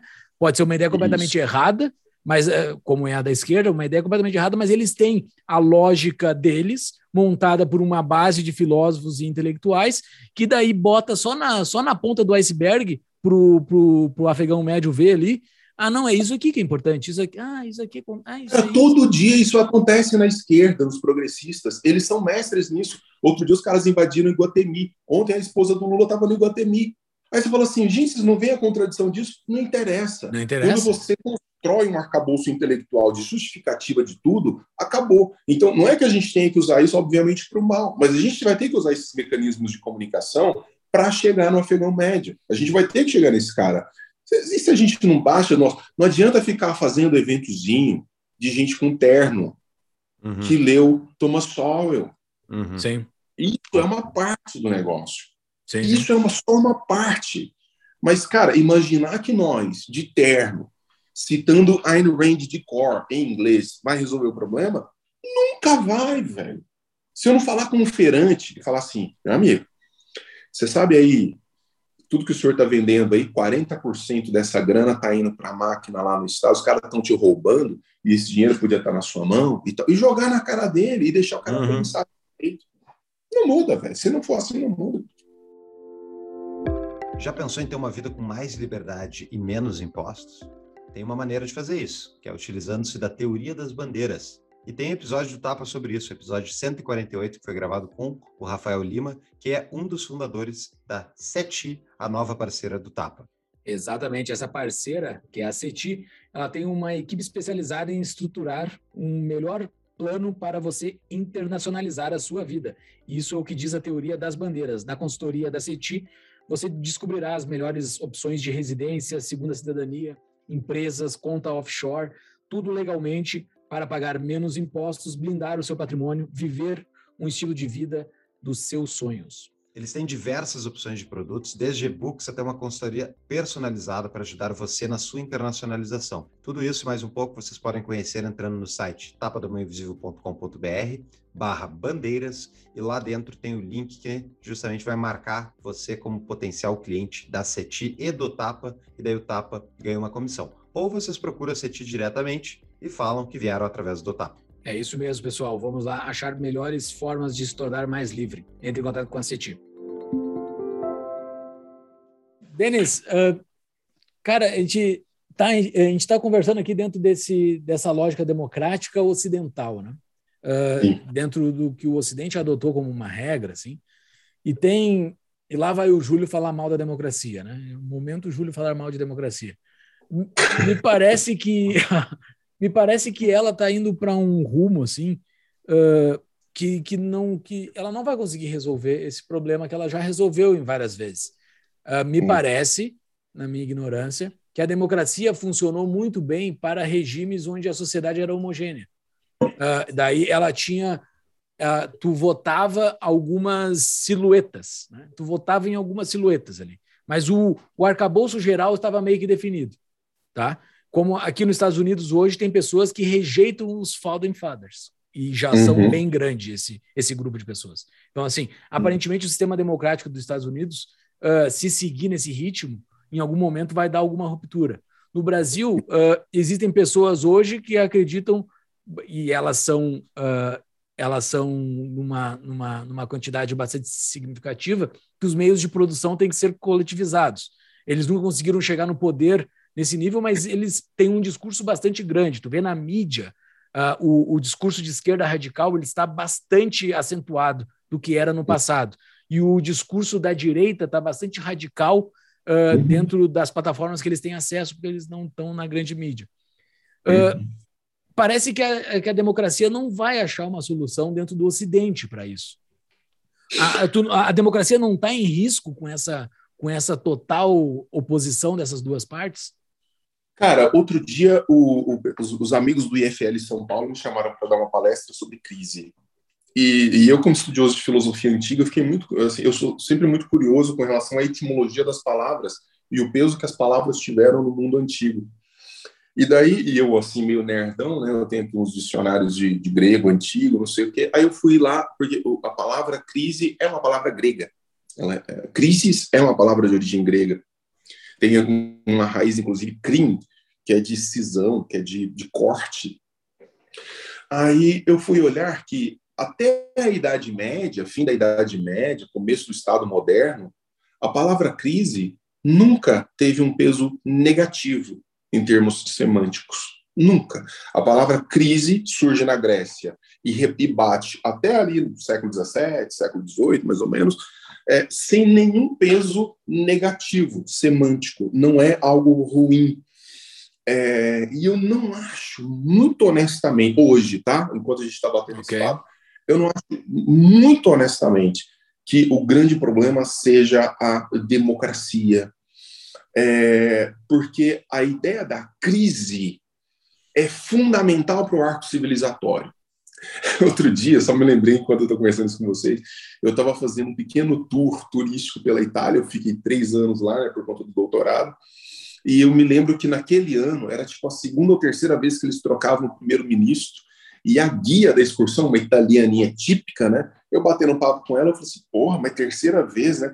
Que sistema político lascado esse? Ela falou assim, não, esse é o sistema político que funciona. Tá ruim, a gente vai lá e troca. E aí, é por semana, se precisar. Falei, caralho, velho, mas é um pouco é isso mesmo. A gente fica em busca da estabilidade, a gente fica em busca da segurança. Isso nunca vai acontecer. Aí eu, eu, eu penso hoje que o que está em jogo é a qualidade da nossa crise.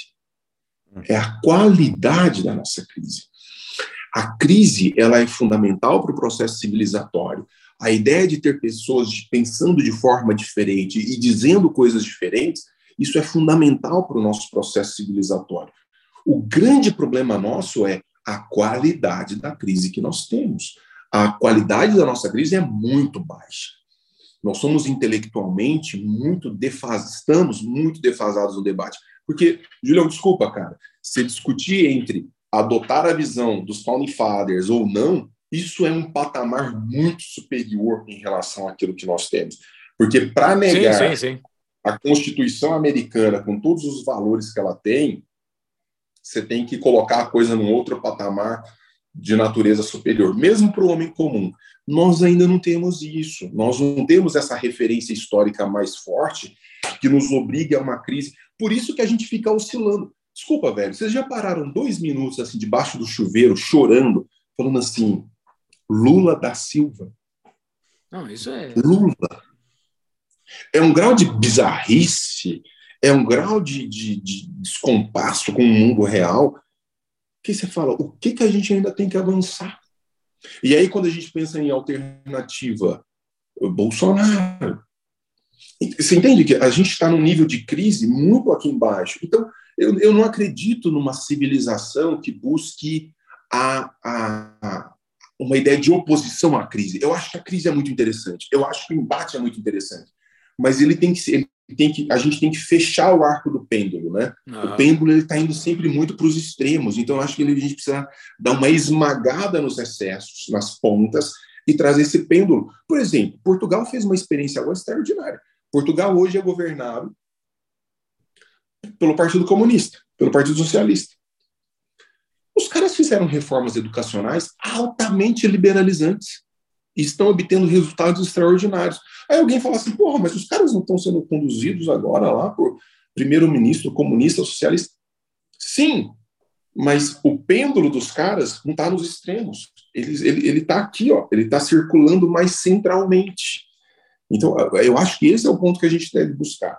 Não imaginar que a gente vai criar um sistema anticrise, que não coloque a democracia em risco. Eu acho que a ideia da democracia, olha, Pensa no que, que, a, nossa, que, que a nossa democracia segurou nas últimas poucas décadas. Irmão do céu. Todo dia, uma coisa pesadíssima. O STF atuando, atuando como tribunal político e não como tribunal técnico de direito e tudo. Então, eu acho que a gente tem uma democracia até bastante consolidada. Claro que a gente não pode cochilar porque a gente perde em dois minutos. Mas isso não é o que me preocupa. O que me preocupa é, para usar o termo que você usou, que eu adoro, é que o afegão médio jogue a régua um pouquinho mais para cima nesse, nesse confronto. Que a gente melhore pelo menos um certo grau de referência para que esse pêndulo não escape sempre para os extremos. O que, que fez Bolsonaro? Lula.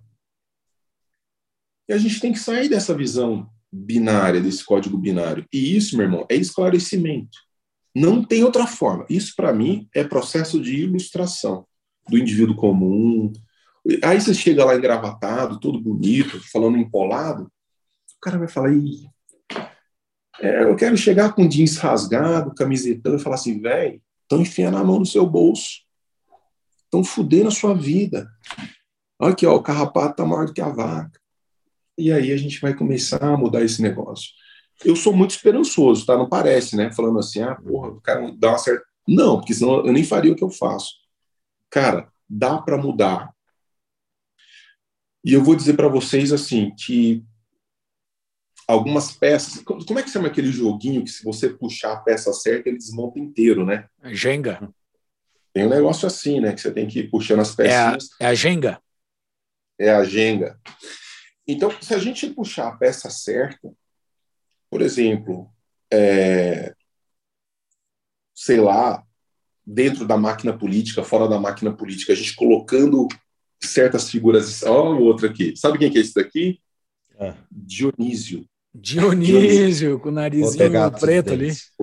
O, o, o, deus Baco. Você é festeiro. O, essas bacantes do vinho e tudo mais. Mas é, eu, eu, acho que dá para fazer um puta efeito se a gente apostar nas, nas coisas é, certas. E daí, boas escolhas políticas para ir a, a, trazendo um pouco mais essa janela de Gaut. Janela de Gaut foi ótima, né? Eu estou com, tô com Gaut na minha frente. A janela de Overton. É, é, esse processo de esclarecimento lento, gradual do homem comum na vida cultural. Velho, a gente avançou muito, tá? A gente avançou muito, certamente não o suficiente, mas a gente existe, a gente está aqui. Sim. Uhum. Os livros para todo lado. É, eu, eu, acabei de colocar agora numa biografia que eu mandei, o livrinho que a gente produziu sobre a Ayn Rand, aquele devaneios do coletivismo, a coisa de dois anos, ele estava entre os 20 livros mais vendidos na Amazon no, no Brasil inteiro, entre todas as categorias de livro. Porra, velho. Que, que legal. Que legal é, mesmo. Isso é, é, é muito. Tá ficando numa galera. Hum. E eu vou desanimar? Não, eu só quero dizer que vai dar um puta trabalho e né, a gente vai ter que ganhar centímetro por centímetro. E é vai ter dia que perder um metro. É assim, não vai ter hum. jeito. Muito bom. Denis, a gente tem os nossos patrões que fazem perguntas para os nossos convidados. Se tu é apoiador e paga um pouco mais, pode fazer pergunta. Tem uma pergunta aqui do Tio Patinhas. É, alguns que Aí. são anônimos no nosso grupo. Uh, devido à extrema polarização entre direita e esquerda, conservadores e progressistas, ou como você quiser chamar, estamos vendo um avanço do autoritarismo em toda a América do Sul. O processo começou com a Venezuela, mas tivemos episódios não tão graves, porém autoritários na Argentina, Bolívia, no Brasil mesmo. Tivemos também episódios recentemente no Equador, e a, a, pergunta dele: qual é a opinião do convidado em relação à inevitabilidade de uma nova rodada de ditaduras na América Latina, seja ela de esquerda através do aparelhamento e da corrupção ou da direita através de um golpe militar? É inevitável? Eu, não acho que seja é, esse o caminho que, que vá necessariamente acontecer porque você consegue estabelecer ditaduras coletivistas sem necessariamente apelar para as armas e, e sem apelar para grandes violências institucionais. É muito fácil isso dentro da própria estrutura política que já existe. Uhum. Então, não acho que. Eu acho que a esquerda aprendeu muito isso, mesmo a direita aprendeu muito isso, que a gente não precisa apelar para regimes de armas para conseguir avançar nesse sentido. Basta, por exemplo, atuar como o Thomas Sowell, é, que é uma referência bibliográfica que eu coloquei para esse nosso papo, como o Thomas Sowell é, nos ensina que os, os grandes populistas fazem. Primeiro, você tem que criar a ideia moral de que os valores que nós defendemos, eles, no caso, coletivistas e, e progressistas e, e, gente que acha que os outros estão à disposição das suas próprias causas, é, basta você revestir essa ideia de uma moralidade. Existe esse livro aqui que eu coloquei do Thomas Sowell, que é Os Ungidos, tem uma parte que ele cita Hamlet, que é muito interessante, que ele vai falar sobre os ungidos, aí ele diz assim, citando Hamlet, né, ele fala assim, não despeje essa unção lisonjeira em sua alma, que é o que os coletivistas mais fazem, de imaginar assim, vocês não estão entendendo muito bem o que nós estamos fazendo, mas é para o bem de vocês. Então, nós temos uma visão, nós somos o bem. Uhum. Nós somos o bem, e tudo aquilo que se opõe a gente é o mal. E isso acontece, tem acontecido à direita e à esquerda. E, e você cria figuras ungidas, por exemplo, nos grupos de, de, intelectuais. Eu poderia citar aqui pelo menos uns 10 nomes de liberais brasileiros que se venderam a visões governamentais coletivistas e que passaram a ser porta-vozes de um coletivismo governamental que interessa por número de seguidores, por dinheiro que chega, pelo fato lisonjeiro de você ficar convivendo o tempo inteiro com a alta cúpula da, da, política nacional. Os caras gostam disso, de fazer os coquetéis, etc, etc. Isso acontece o tempo inteiro. A esquerda fez isso com, os grandes, com grandes intelectuais de peso. A direita tem feito isso, cooptando um grupo de intelectuais. Infelizmente, no nosso caso, nós perdemos aí boas pessoas que atuavam fortemente na defesa das liberdades e que, de repente, se tornaram governistas, mais do que defensores das liberdades. Você sabe muito bem disso que eu estou falando. Sim. Basta abrir as redes sociais. Então, é, eu não acho que você tenha que apelar para estruturas, é, vamos dizer, mais agressivas é, para a manutenção da, da, dessa, dessa visão de mundo. Basta que você aperte os botões certos. Basta que você aperte os botões certos. E eu acho que tanto esquerda quanto direita, populistas, sabe muito bem como fazer isso. Uh, Denis, nós temos outras perguntas de patrões e uma delas é do Antônio Luiz Calmon Filho. Ele pergunta sobre a República de Weimar. Weimar. É, como é que se fala? É uhum. Weimar ou Weimar? É, no Weimar. Seria, seria Weimar. Weimar. É. A República de Weimar que era uma democracia representativa, se tornou a Alemanha nazista. Existe semelhança com o que vivemos hoje no mundo? Essa pergunta dele é interessante porque botam muito isso no, no imaginário, né? principalmente os esquerdistas. Né? Os esquerdistas botam muito que o Brasil e, e, qualquer cara de direita que suba ao poder está passando por algo semelhante ao que aconteceu na República de Weimar. Tu acha isso? Cara, é, o, o, o, risco ignorar os riscos, as possibilidades, isso não é inteligente. É, eu acho que isso cola um pouco com o que eu disse antes. Eu não Sim. acho que seja necessário derivar da estrutura que nós temos. Cara, deixa eu explicar um negócio para vocês aqui, assim, da, da, minha experiência em Brasília. Minha primeira semana em Brasília, só para eu tentar ilustrar essa, essa pergunta aí. Minha primeira semana em Brasília, eu estava sentado lá no primeiro subsolo da Câmara Federal os caras discutiram oito horas, eu marquei no relógio, eles discutiram oito horas na Câmara dos Deputados Federais, 513 deputados federais. Oito horas. Se a pauta era essa. O leite comprado pelas escolas brasileiras deveria ser todo líquido, uma parte em pó, uma parte líquida ou em pó. Oito horas debatendo sobre a tia Maria, diretora de escola, aquela escola que nem tem banheiro, se na hora que ela vai comprar leite, se ela tem que comprar leite líquido, não sei o quê. Outro dia, o Gilson Marx, que faz um excelente trabalho na Câmara dos Deputados Federais, é um co... as pessoas não sabem o quanto de dinheiro ele sozinho, numa comissão, conseguiu economizar do seu bolso, enterrando leis absurdas. Ele fez um vídeo muito engraçado que os caras estavam propondo uma lei que vai passar, dizendo que tipo de embalagem um determinado produto tem que ter para que você possa ver o produto, então determinando em lei a forma da embalagem para que é, Diariamente isso acontece, em dezenas de casos. Diariamente em dezenas de casos. Por que, tendo uma estrutura dessa na sua mão, você vai se preocupar em criar um regime militarizado, um regime. Cara, não precisa. Não precisa. Nós estamos perdendo de 10 a 0 nesse momento.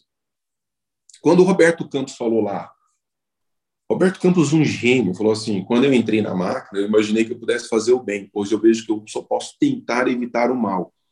É muito verdadeiro isso. Uhum. É tentar evitar o mal. Mas nesse momento nós estamos perdendo enormemente. Então, você não precisa, você tem uma máquina que está na sua mão e você consegue fazer isso com áreas de democracia. Para quê? Você vai instaurar um regime maluco aí de armas? Tem que ser muito burro para querer isso. Se eu consigo fazer isso tudo legalmente. E eu quero dizer para vocês o seguinte: esse exemplo que eu dei da embalagem, esse exemplo que eu dei do leite, eles acontecem. Eu quero insistir nesse ponto diariamente dezenas de vezes. Se não é um ponto fora Mas da aí, curva, é o padrão. Não, faz um exercício aí, entra na Câmara, no site da Câmara Federal, e eu sempre promovo esse desafio. Fala assim: pensa na palavra mais absurda que vier na sua cabeça no primeiro momento e coloca lá na busca. Se não tiver um projeto de lei, eu saio daqui, vou para a roça e vou plantar cenoura. Nunca mais vou falar de filosofia, de política. Tem. Pensa assim: jegue com três patas vai ter um projeto de lei para jegue de três patas. Pensa assim, é, gato que quer virar cachorro, vai ter um projeto que tem tem, cara, é o dia inteiro.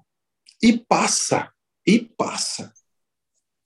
Os caras meteram um projeto de fundo eleitoral de 5 bilhões num país em crise profunda. 5 bilhões de reais para fazer campanha. Para que, que você quer pegar em arma? Você foi muito burro. Uhum. É bizarro. É verdade. Última pergunta do Ramon. Denão. Não sei por que ele chamou isso, deve ser das redes sociais. Denão escuro. Ah. Você, que, você acha que as ideias atualmente são vendidas como venda casada? Uh, espera aí. Você acha que as ideias atualmente são vendidas como venda casada? Ou seja, o indivíduo é obrigado a aceitar todo o pacote para evitar o ostracismo do grupo que convive? Tem como voltarmos a comercializar ideias no varejo? Assim, cada um poderia refletir sobre as incoerências individualmente. Eu não entendi Pô, a pergunta. Hein, cara? Oi? Que metáfora boa dele, hein, cara? Isso é... foi muito bom, cara. Foi mais isso, Ramon, mas eu não entendi. a metáfora foi muito boa, cara. Esse negócio de ideias no atacado, ideias no varejo. Isso é muito legal. Assim, importa... Isso já teve em algum momento, ideias no varejo? Porque acho que não, eu, eu, eu acho que é dele, a pergunta dele foi no seguinte sentido: ou você adere a uma visão de mundo e a uma visão política, e, e, e daí você é ungido dentro do grupo, ou você vai entrar no ostracismo por concordar com certos elementos, discordar de outros e marcar posição crítica a respeito. Eu acho que ele foi nesse sentido. Ou seja, ah, ou, eu entendi ou, isso também. É, ou você é Lula ou você é Bolsonaro, por exemplo. Né? Então, assim, ou você está uhum. com a gente ou você está contra a gente. Não é que você seja uma pessoa boa, que. Outro dia, velho. Outro dia teve um bolsonarista me chamando de left lib. Os caras, sinceramente, desculpa, velho. Se você conhece, se você me conhece por uma foto no Instagram, você nunca vai dizer que eu posso flertar com alguma forma de, de esquerdismo, de coletivismo. Não dá, entendeu? Nem com muita criatividade. Mas é porque é isso que o Ramon está dizendo. Ou você está de, de corpo inteiro de um lado, ou você está de corpo inteiro do outro. E isso, cara, acontece à direita e à esquerda. É isso que tem que ficar claro. E esse é o verdadeiro inimigo. Esse é o verdadeiro adversário. São os ungidos. Esses são os verdadeiros adversários. São os caras que determinam o padrão do que é eticamente moral é, ou correto ou do que é eticamente incorreto. São esses caras os grandes adversários que vão sempre moralizar o debate, jogar assim, ou você é do bem ou você é do mal. Isso serve a uma classe intelectualmente despreparada. E nós somos intelectualmente, média, muito despreparados. Muito despreparados. A gente cai muito facilmente. E o que é pior, muitas vezes, gente intelectualmente preparada. Outro dia, eu passei aquele vídeo da Brasil Paralelo dentro da Universidade Federal de Uberlândia. O 1964, hum. sobre a ditadura militar, não sei o quê. Quando acabou, eu fui falar sobre pensamento da liberdade, liberais, sei o quê. Tinha uns 10 professores com doutorado dentro do, do assistindo à sessão. É, uma, uma professora da letras com doutorado, ou seja, da área de humanidades, levantou e falou assim: mas não tem nenhum autor desses importante que tenha sido decisivo no curso da história. Nunca ouvi falar desses caras. Falei, professora, mas não me surpreende que a senhora nunca tenha ouvido falar desses caras. Isso é um programa pedagógico muito evidente. O cara sai da universidade brasileira, ele nunca ouviu falar desses caras, ele nunca ouviu falar dessas ideias. E hoje começa a mudar muito aos pouquinhos, porque você tem grupos de pressão que falam assim: eu não quero ter seis semestres de Marx na faculdade de economia, eu posso ter cinco e um de Hayek, pelo amor de Deus. Uhum. Os meninos pressionam, um professorzinho lá de boa vontade vai dar uma disciplina de, de Hayek. Então, é, isso acontece muito fortemente. É, dos grupos ungidos e do bem contra o mal, tanto à esquerda quanto à direita. O... Tem um livro do Tucker, né? Coletivismo de Direita. Acho que fez é episódio que gente... sobre. Maravilhoso. Coletivismo de direita, irmão. O nosso problema tem, atende por nome, é coletivismo. E se a gente não começar a bater em coletivismo, e para bater no coletivismo você não consegue aderir a grupos, assim, os bolsonaristas, ou os listas, não sei o quê, a gente não consegue avançar de maneira efetiva. A gente vai ganhando espaços, mas a briga se torna muito mais difícil. Eu, eu concordo com o Ramon. Pessoal, vocês estão preocupados que os governos estão gerando inflação, diminuindo o poder de compra da moeda e mais do que isso ainda, vocês querem saber qual o único ativo que é verdadeiramente livre da intervenção do Estado e que tem a escassez de verdade? O Paulo Fux vai contar para vocês. Acho que todo mundo que ouve o Tapa já sabe que a gente está falando de Bitcoin, né, Júlio? Provavelmente. Mas Bitcoin é difícil de entender no início, porque é uma coisa realmente extraordinária, a quantidade de conhecimento diferente que está embutido dentro dessa moedinha mágica da internet. E caso você tenha interesse justamente em conhecer mais estratégias de investimentos, como é que é o ciclo de mercado do produto, como é que funciona a declaração para o leão, que é muito importante. Então, para tudo isso, eu, junto com um colega, criei a Concierge Bitcoin é uma empresa, o objetivo dela é ajudar as pessoas que não conhecem o ativo a comprar e manter de forma segura ele, Júlio, que é muito importante não perder as suas chaves, né? A chave do cofre. Então, tudo isso mais um pouco a gente ensina no Concierge Bitcoin. Exatamente. Peguem na mão do Paulo Fux que, eles, que ele acompanha você para dentro desse maravilhoso do Bitcoin. É isso aí. Isso você pode conhecer mais em tapadamãoinvisível.com.br barra BTC.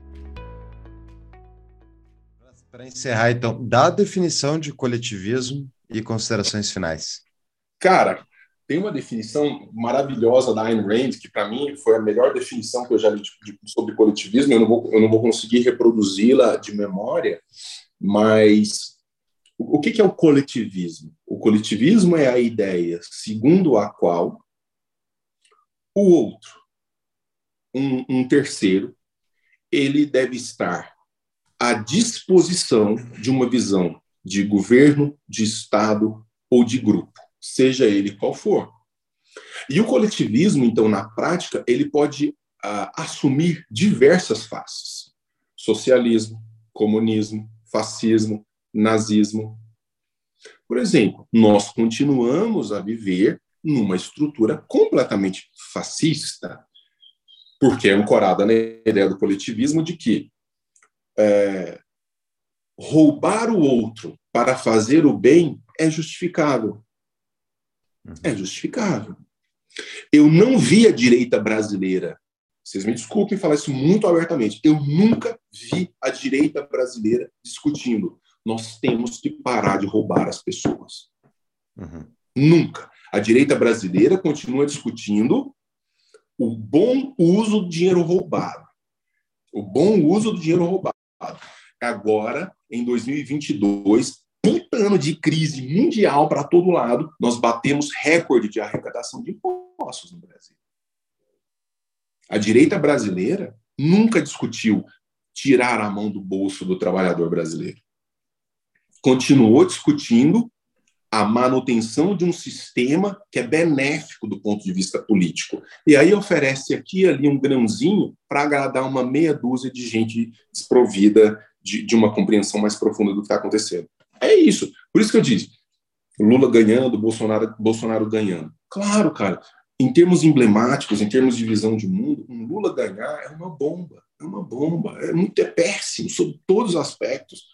Então não tem nem que escolher, cara, Bolsonaro mas pensar assim, o Bolsonaro representa a saída que nós precisamos, esqueçam, porque não é. Ele só não é o Lula, né? É, é isso. Cara, isso define. Ele não é o Lula.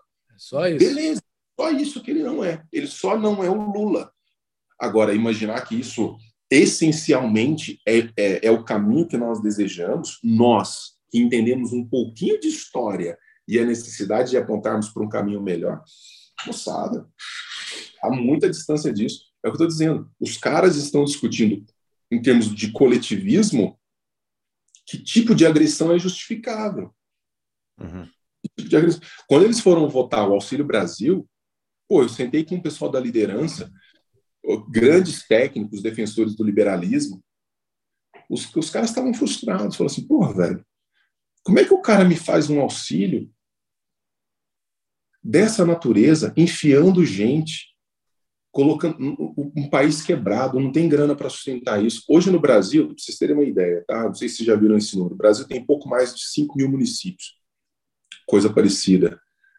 Muito mais do que a metade, na casa dos 3.500, tem muito mais gente recebendo auxílio do que é, com carteira registrada.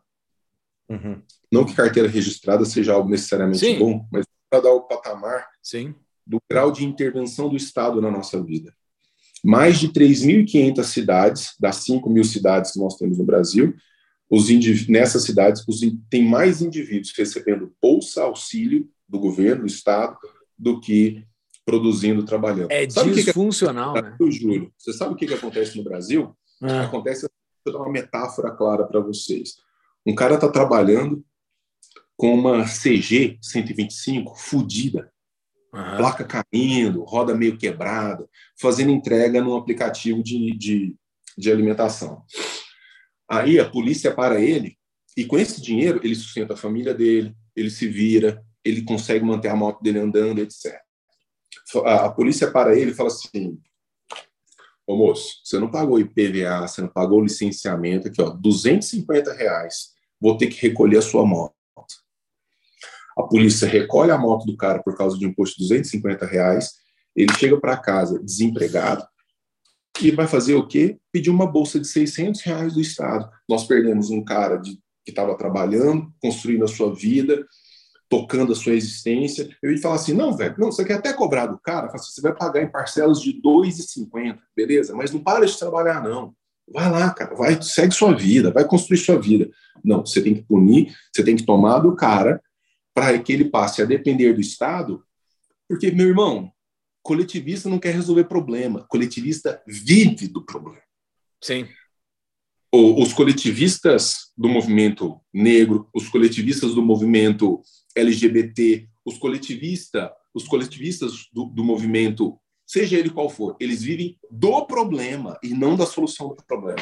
Enquanto o brasileiro médio não entender isso, vai ficando, vai ficando bem difícil de mudar. Tchê, que episódio, cara. Que episódio uhum. profundo, que episódio conceitual.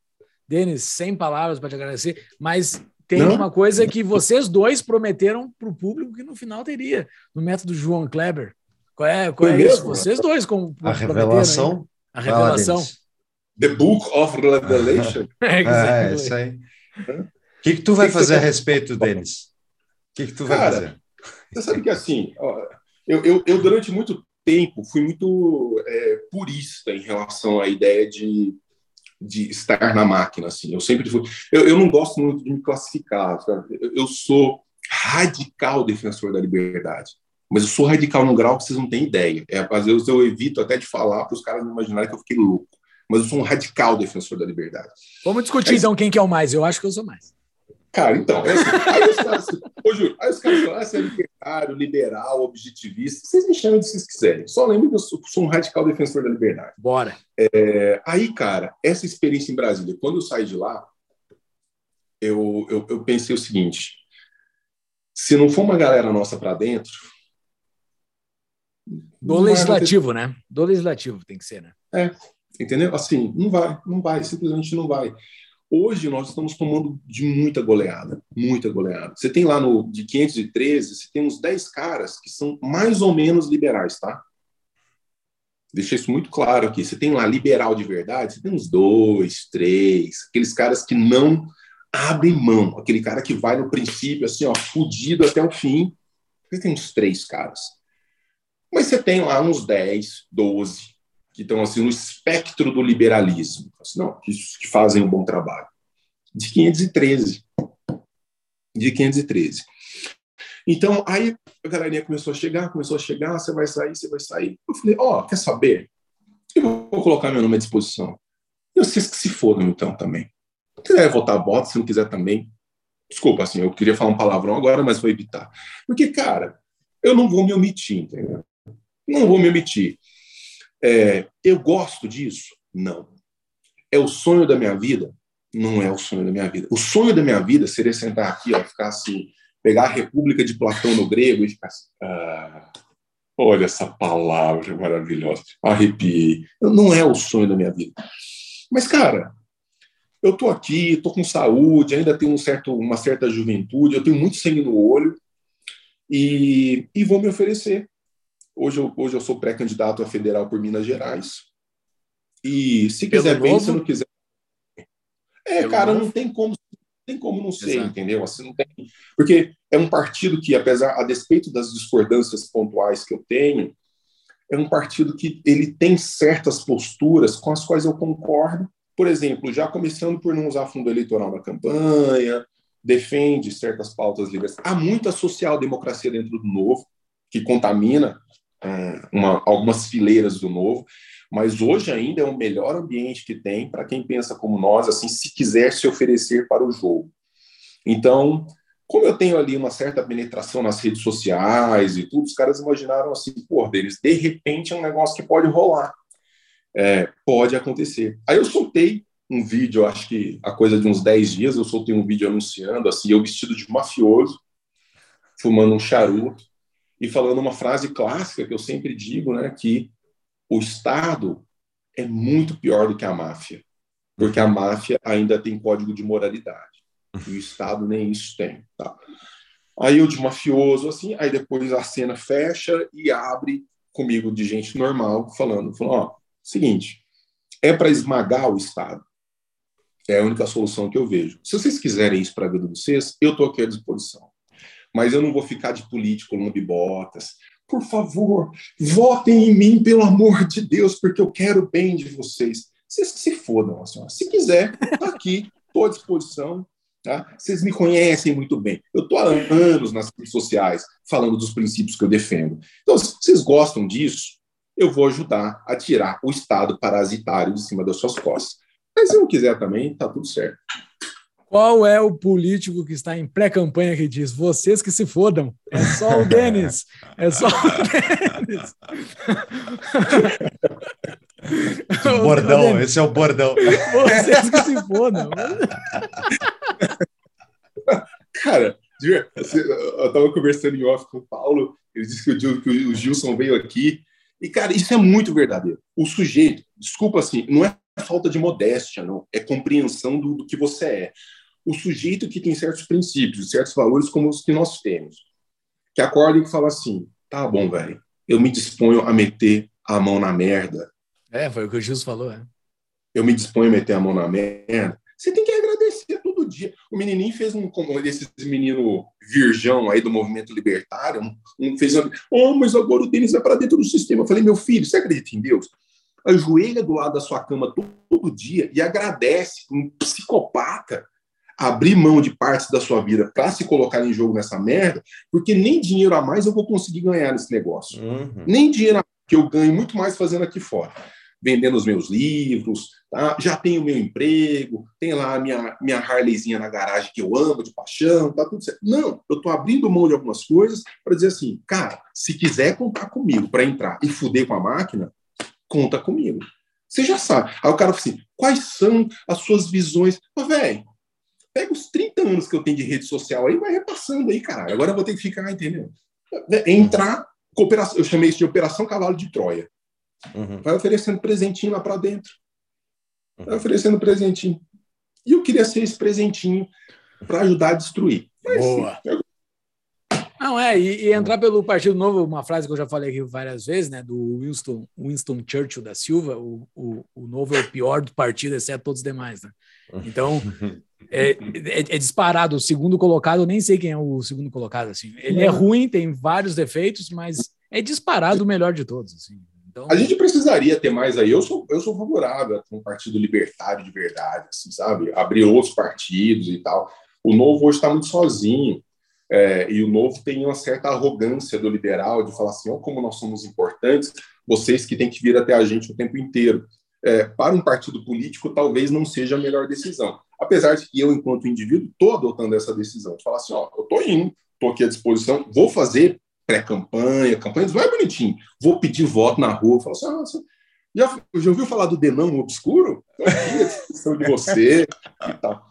Mas sem essa ambição também, entendeu? Sem essa ambição, porque, cara. É... Eu acho uma estratégia boa, cara, do novo. Assim. Eu acho que seria uh, uma, uma, uma correlação bem, bem espúria, assim, né?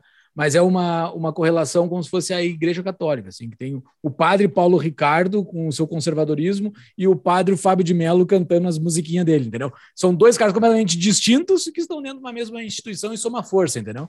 Eu acho que o novo deveria ser assim, a, a, aglutina ali, que daí junta para coeficiente e tudo mais. Como, como é que está em Minas Gerais? Atualmente tem dois federais, é, é três, é dois ou três? Tem dois, tem o, o Lucas. Metrô e o Lucas, o né? Lucas Gonzalez. O Lucas Gonzalez é um cara que tem uma frente de atuação mais junto às igre à igreja evangélica, uma coisa assim. É, então ele, ele vai à uma... reeleição? ele vai à reeleição. O, tem o Mitrô, mas o Mitrô cansou. O Mitrô okay. desistiu dessa vida, pesou para ele, pesou para ele. Inclusive, foi um dia que a gente conversou por telefone. Ele falou: Cara, eu não vou, eu acho que seria legal você ir, porque você também atua aí na área da educação e tal, não sei o que. Acho que você vai ter estômago, porque você já conhece a máquina. De fato, lá mais do que princípios, você tem que ter, antes de tudo, estômago. Para a gente que pensa como nós, tem que ter. Imagina vocês, entendeu? Assistindo um, o plenário daquele lá. Oito horas sobre leite. É, leite em pó e não poder simplesmente chegar e falar assim: vocês são tudo um bando de filha da puta. Quer dizer, de repente pode, mas pode não ser muito agradável. Assim, né? Mas é, é, é, isso, tem que ter muito estômago. E aí, cara, eu um dia, conversando com a minha esposa, eu falei: ah, Bárbara, eu não vou mexer com isso, não sei o quê. Aí a gente trocando ideia falou assim: mas e aquele cara lá, aquele que você vive citando, né, o Roberto Campos, né? Roberto Campos não era um cara que apreciava o pensamento, a filosofia, era um intelectual e que foi para a vida política, se ofereceu, foi deputado federal, foi senador. É, não, aí você me deu um cheque, né? Aí você me deu um cheque mais. Né? É, porque assim, realmente, né? Dá, dá para fazer. Eu, eu, não preciso parar de escrever, não preciso parar de palestrar e, e defender as ideias, de repente se der certo. Então, cara, aí eu fui, eu tô nessa, assim, foi uma experiência bem legal. Bem legal. Ah, eu, cara, e a minha tese se confirmou, né? Porque assim, vai tu e o Lucas, que têm públicos completamente distintos, né? Somando o coeficiente para uma mesma legenda, né? Total, total. Ou vocês Lucas têm públicos e... distintos somando, né, cara? A ver no modo como a gente enxerga essas coisas e tal, a não ser aquele núcleo duro de liberdade econômica. Eu acho isso muito rico. Isso é eu muito rico, muito... cara. Isso é muito legal. Eu acho legal que o novo conseguisse ir para esse lado, assim, sabe? Bota os caras e se até entrar um left lip junto, vai junto, entendeu? Vai todo mundo, velho. Vai todo mundo, assim. Irmão, eu falo, vocês ficam me falando aqui de MBL, de livres e não sei o quê, essa galera da social-democracia, do, do, falso liberalismo e tudo. Meu irmão, se o nosso problema fosse essa galera, a gente já seria sumista, brother. De verdade. Assim, o livro é o nosso problema, o MBL é o nosso problema, ou sei lá, a galera vinculada à igreja, mas que defende pautas liberais aqui na, na economia, na educação. Se esses caras fossem o nosso problema, a gente estaria em outro mundo. O nosso problema é muito pior. É muito pior do que esse. Então, eu, eu acho legal isso mesmo, que dá uma colorida. É. E são dois, e são dois candidatos de estatura, né? Porra, cara, é gigantesco, Lucas, né? Gigantesco. O cara tem dois e tanto de altura. Pessoal, ótima pessoa, ótima pessoa. Pessoal, querem ouvir mais Denis Xavier? Ele esteve conosco no episódio 071. Eu ia falar, votem nele. não, não posso pedir, né? Não posso pedir. Vai entrar crime, crime, eleitoral aí, não, é, vou, não vou pedir voto. Só pede voto no período mágico da eleição. É, Exato. que é. o Estado disser assim, agora você pode Exato. falar. Exato, agora tu é candidato. Mas o é. Lula e o Bolsonaro não são candidatos ainda, né? Não. Isso aí, Cara, isso é bizarro. Aqui no meu estado, aqui no Colorado, tá tendo eleições, vai ter eleições, sei lá quando. Os caras já estão falando desde hoje, assim, já. Isso é, é, é tosco, isso, cara. Tu, tu impedir as, as pessoas de falarem e tu ter que só, só poder falar naquele período apertado lá, né, cara? Já poderia ir trabalhando um monte de coisa, né? Um monte de coisa já poderia ir sendo debatida isso, antes, né? Tem sentido isso. Mas brasileiro ainda gosta muito do Estado, né? Mandando em cada detalhe da sua vida. Exatamente. Quais são os episódios, Júlio, para a gente encerrar? O Denis esteve com a gente no episódio 71, falando sobre a filosofia e sobre o indivíduo e o coletivo. E no episódio 107, falando sobre a gatinha dele, Ayn Rand, a sua vida e é sua isso. obra. Pô, o pessoal fala muito desses episódios, foi muito legal. Muito foi, legal. Foi bem legal. Baita, baita. Denis, muitíssimo obrigado pelo papo, adorei a conversa. E até a próxima. Boa sorte. Adoro vocês, obrigado por tudo, sucesso aí, tá? Contem comigo. Cara, Maravilha. sucesso pra ti em todas as tuas empreitadas. Pra nós, beijo grande. Beijão, Beijo, mais. tchau. Tchau, tchau. tchau.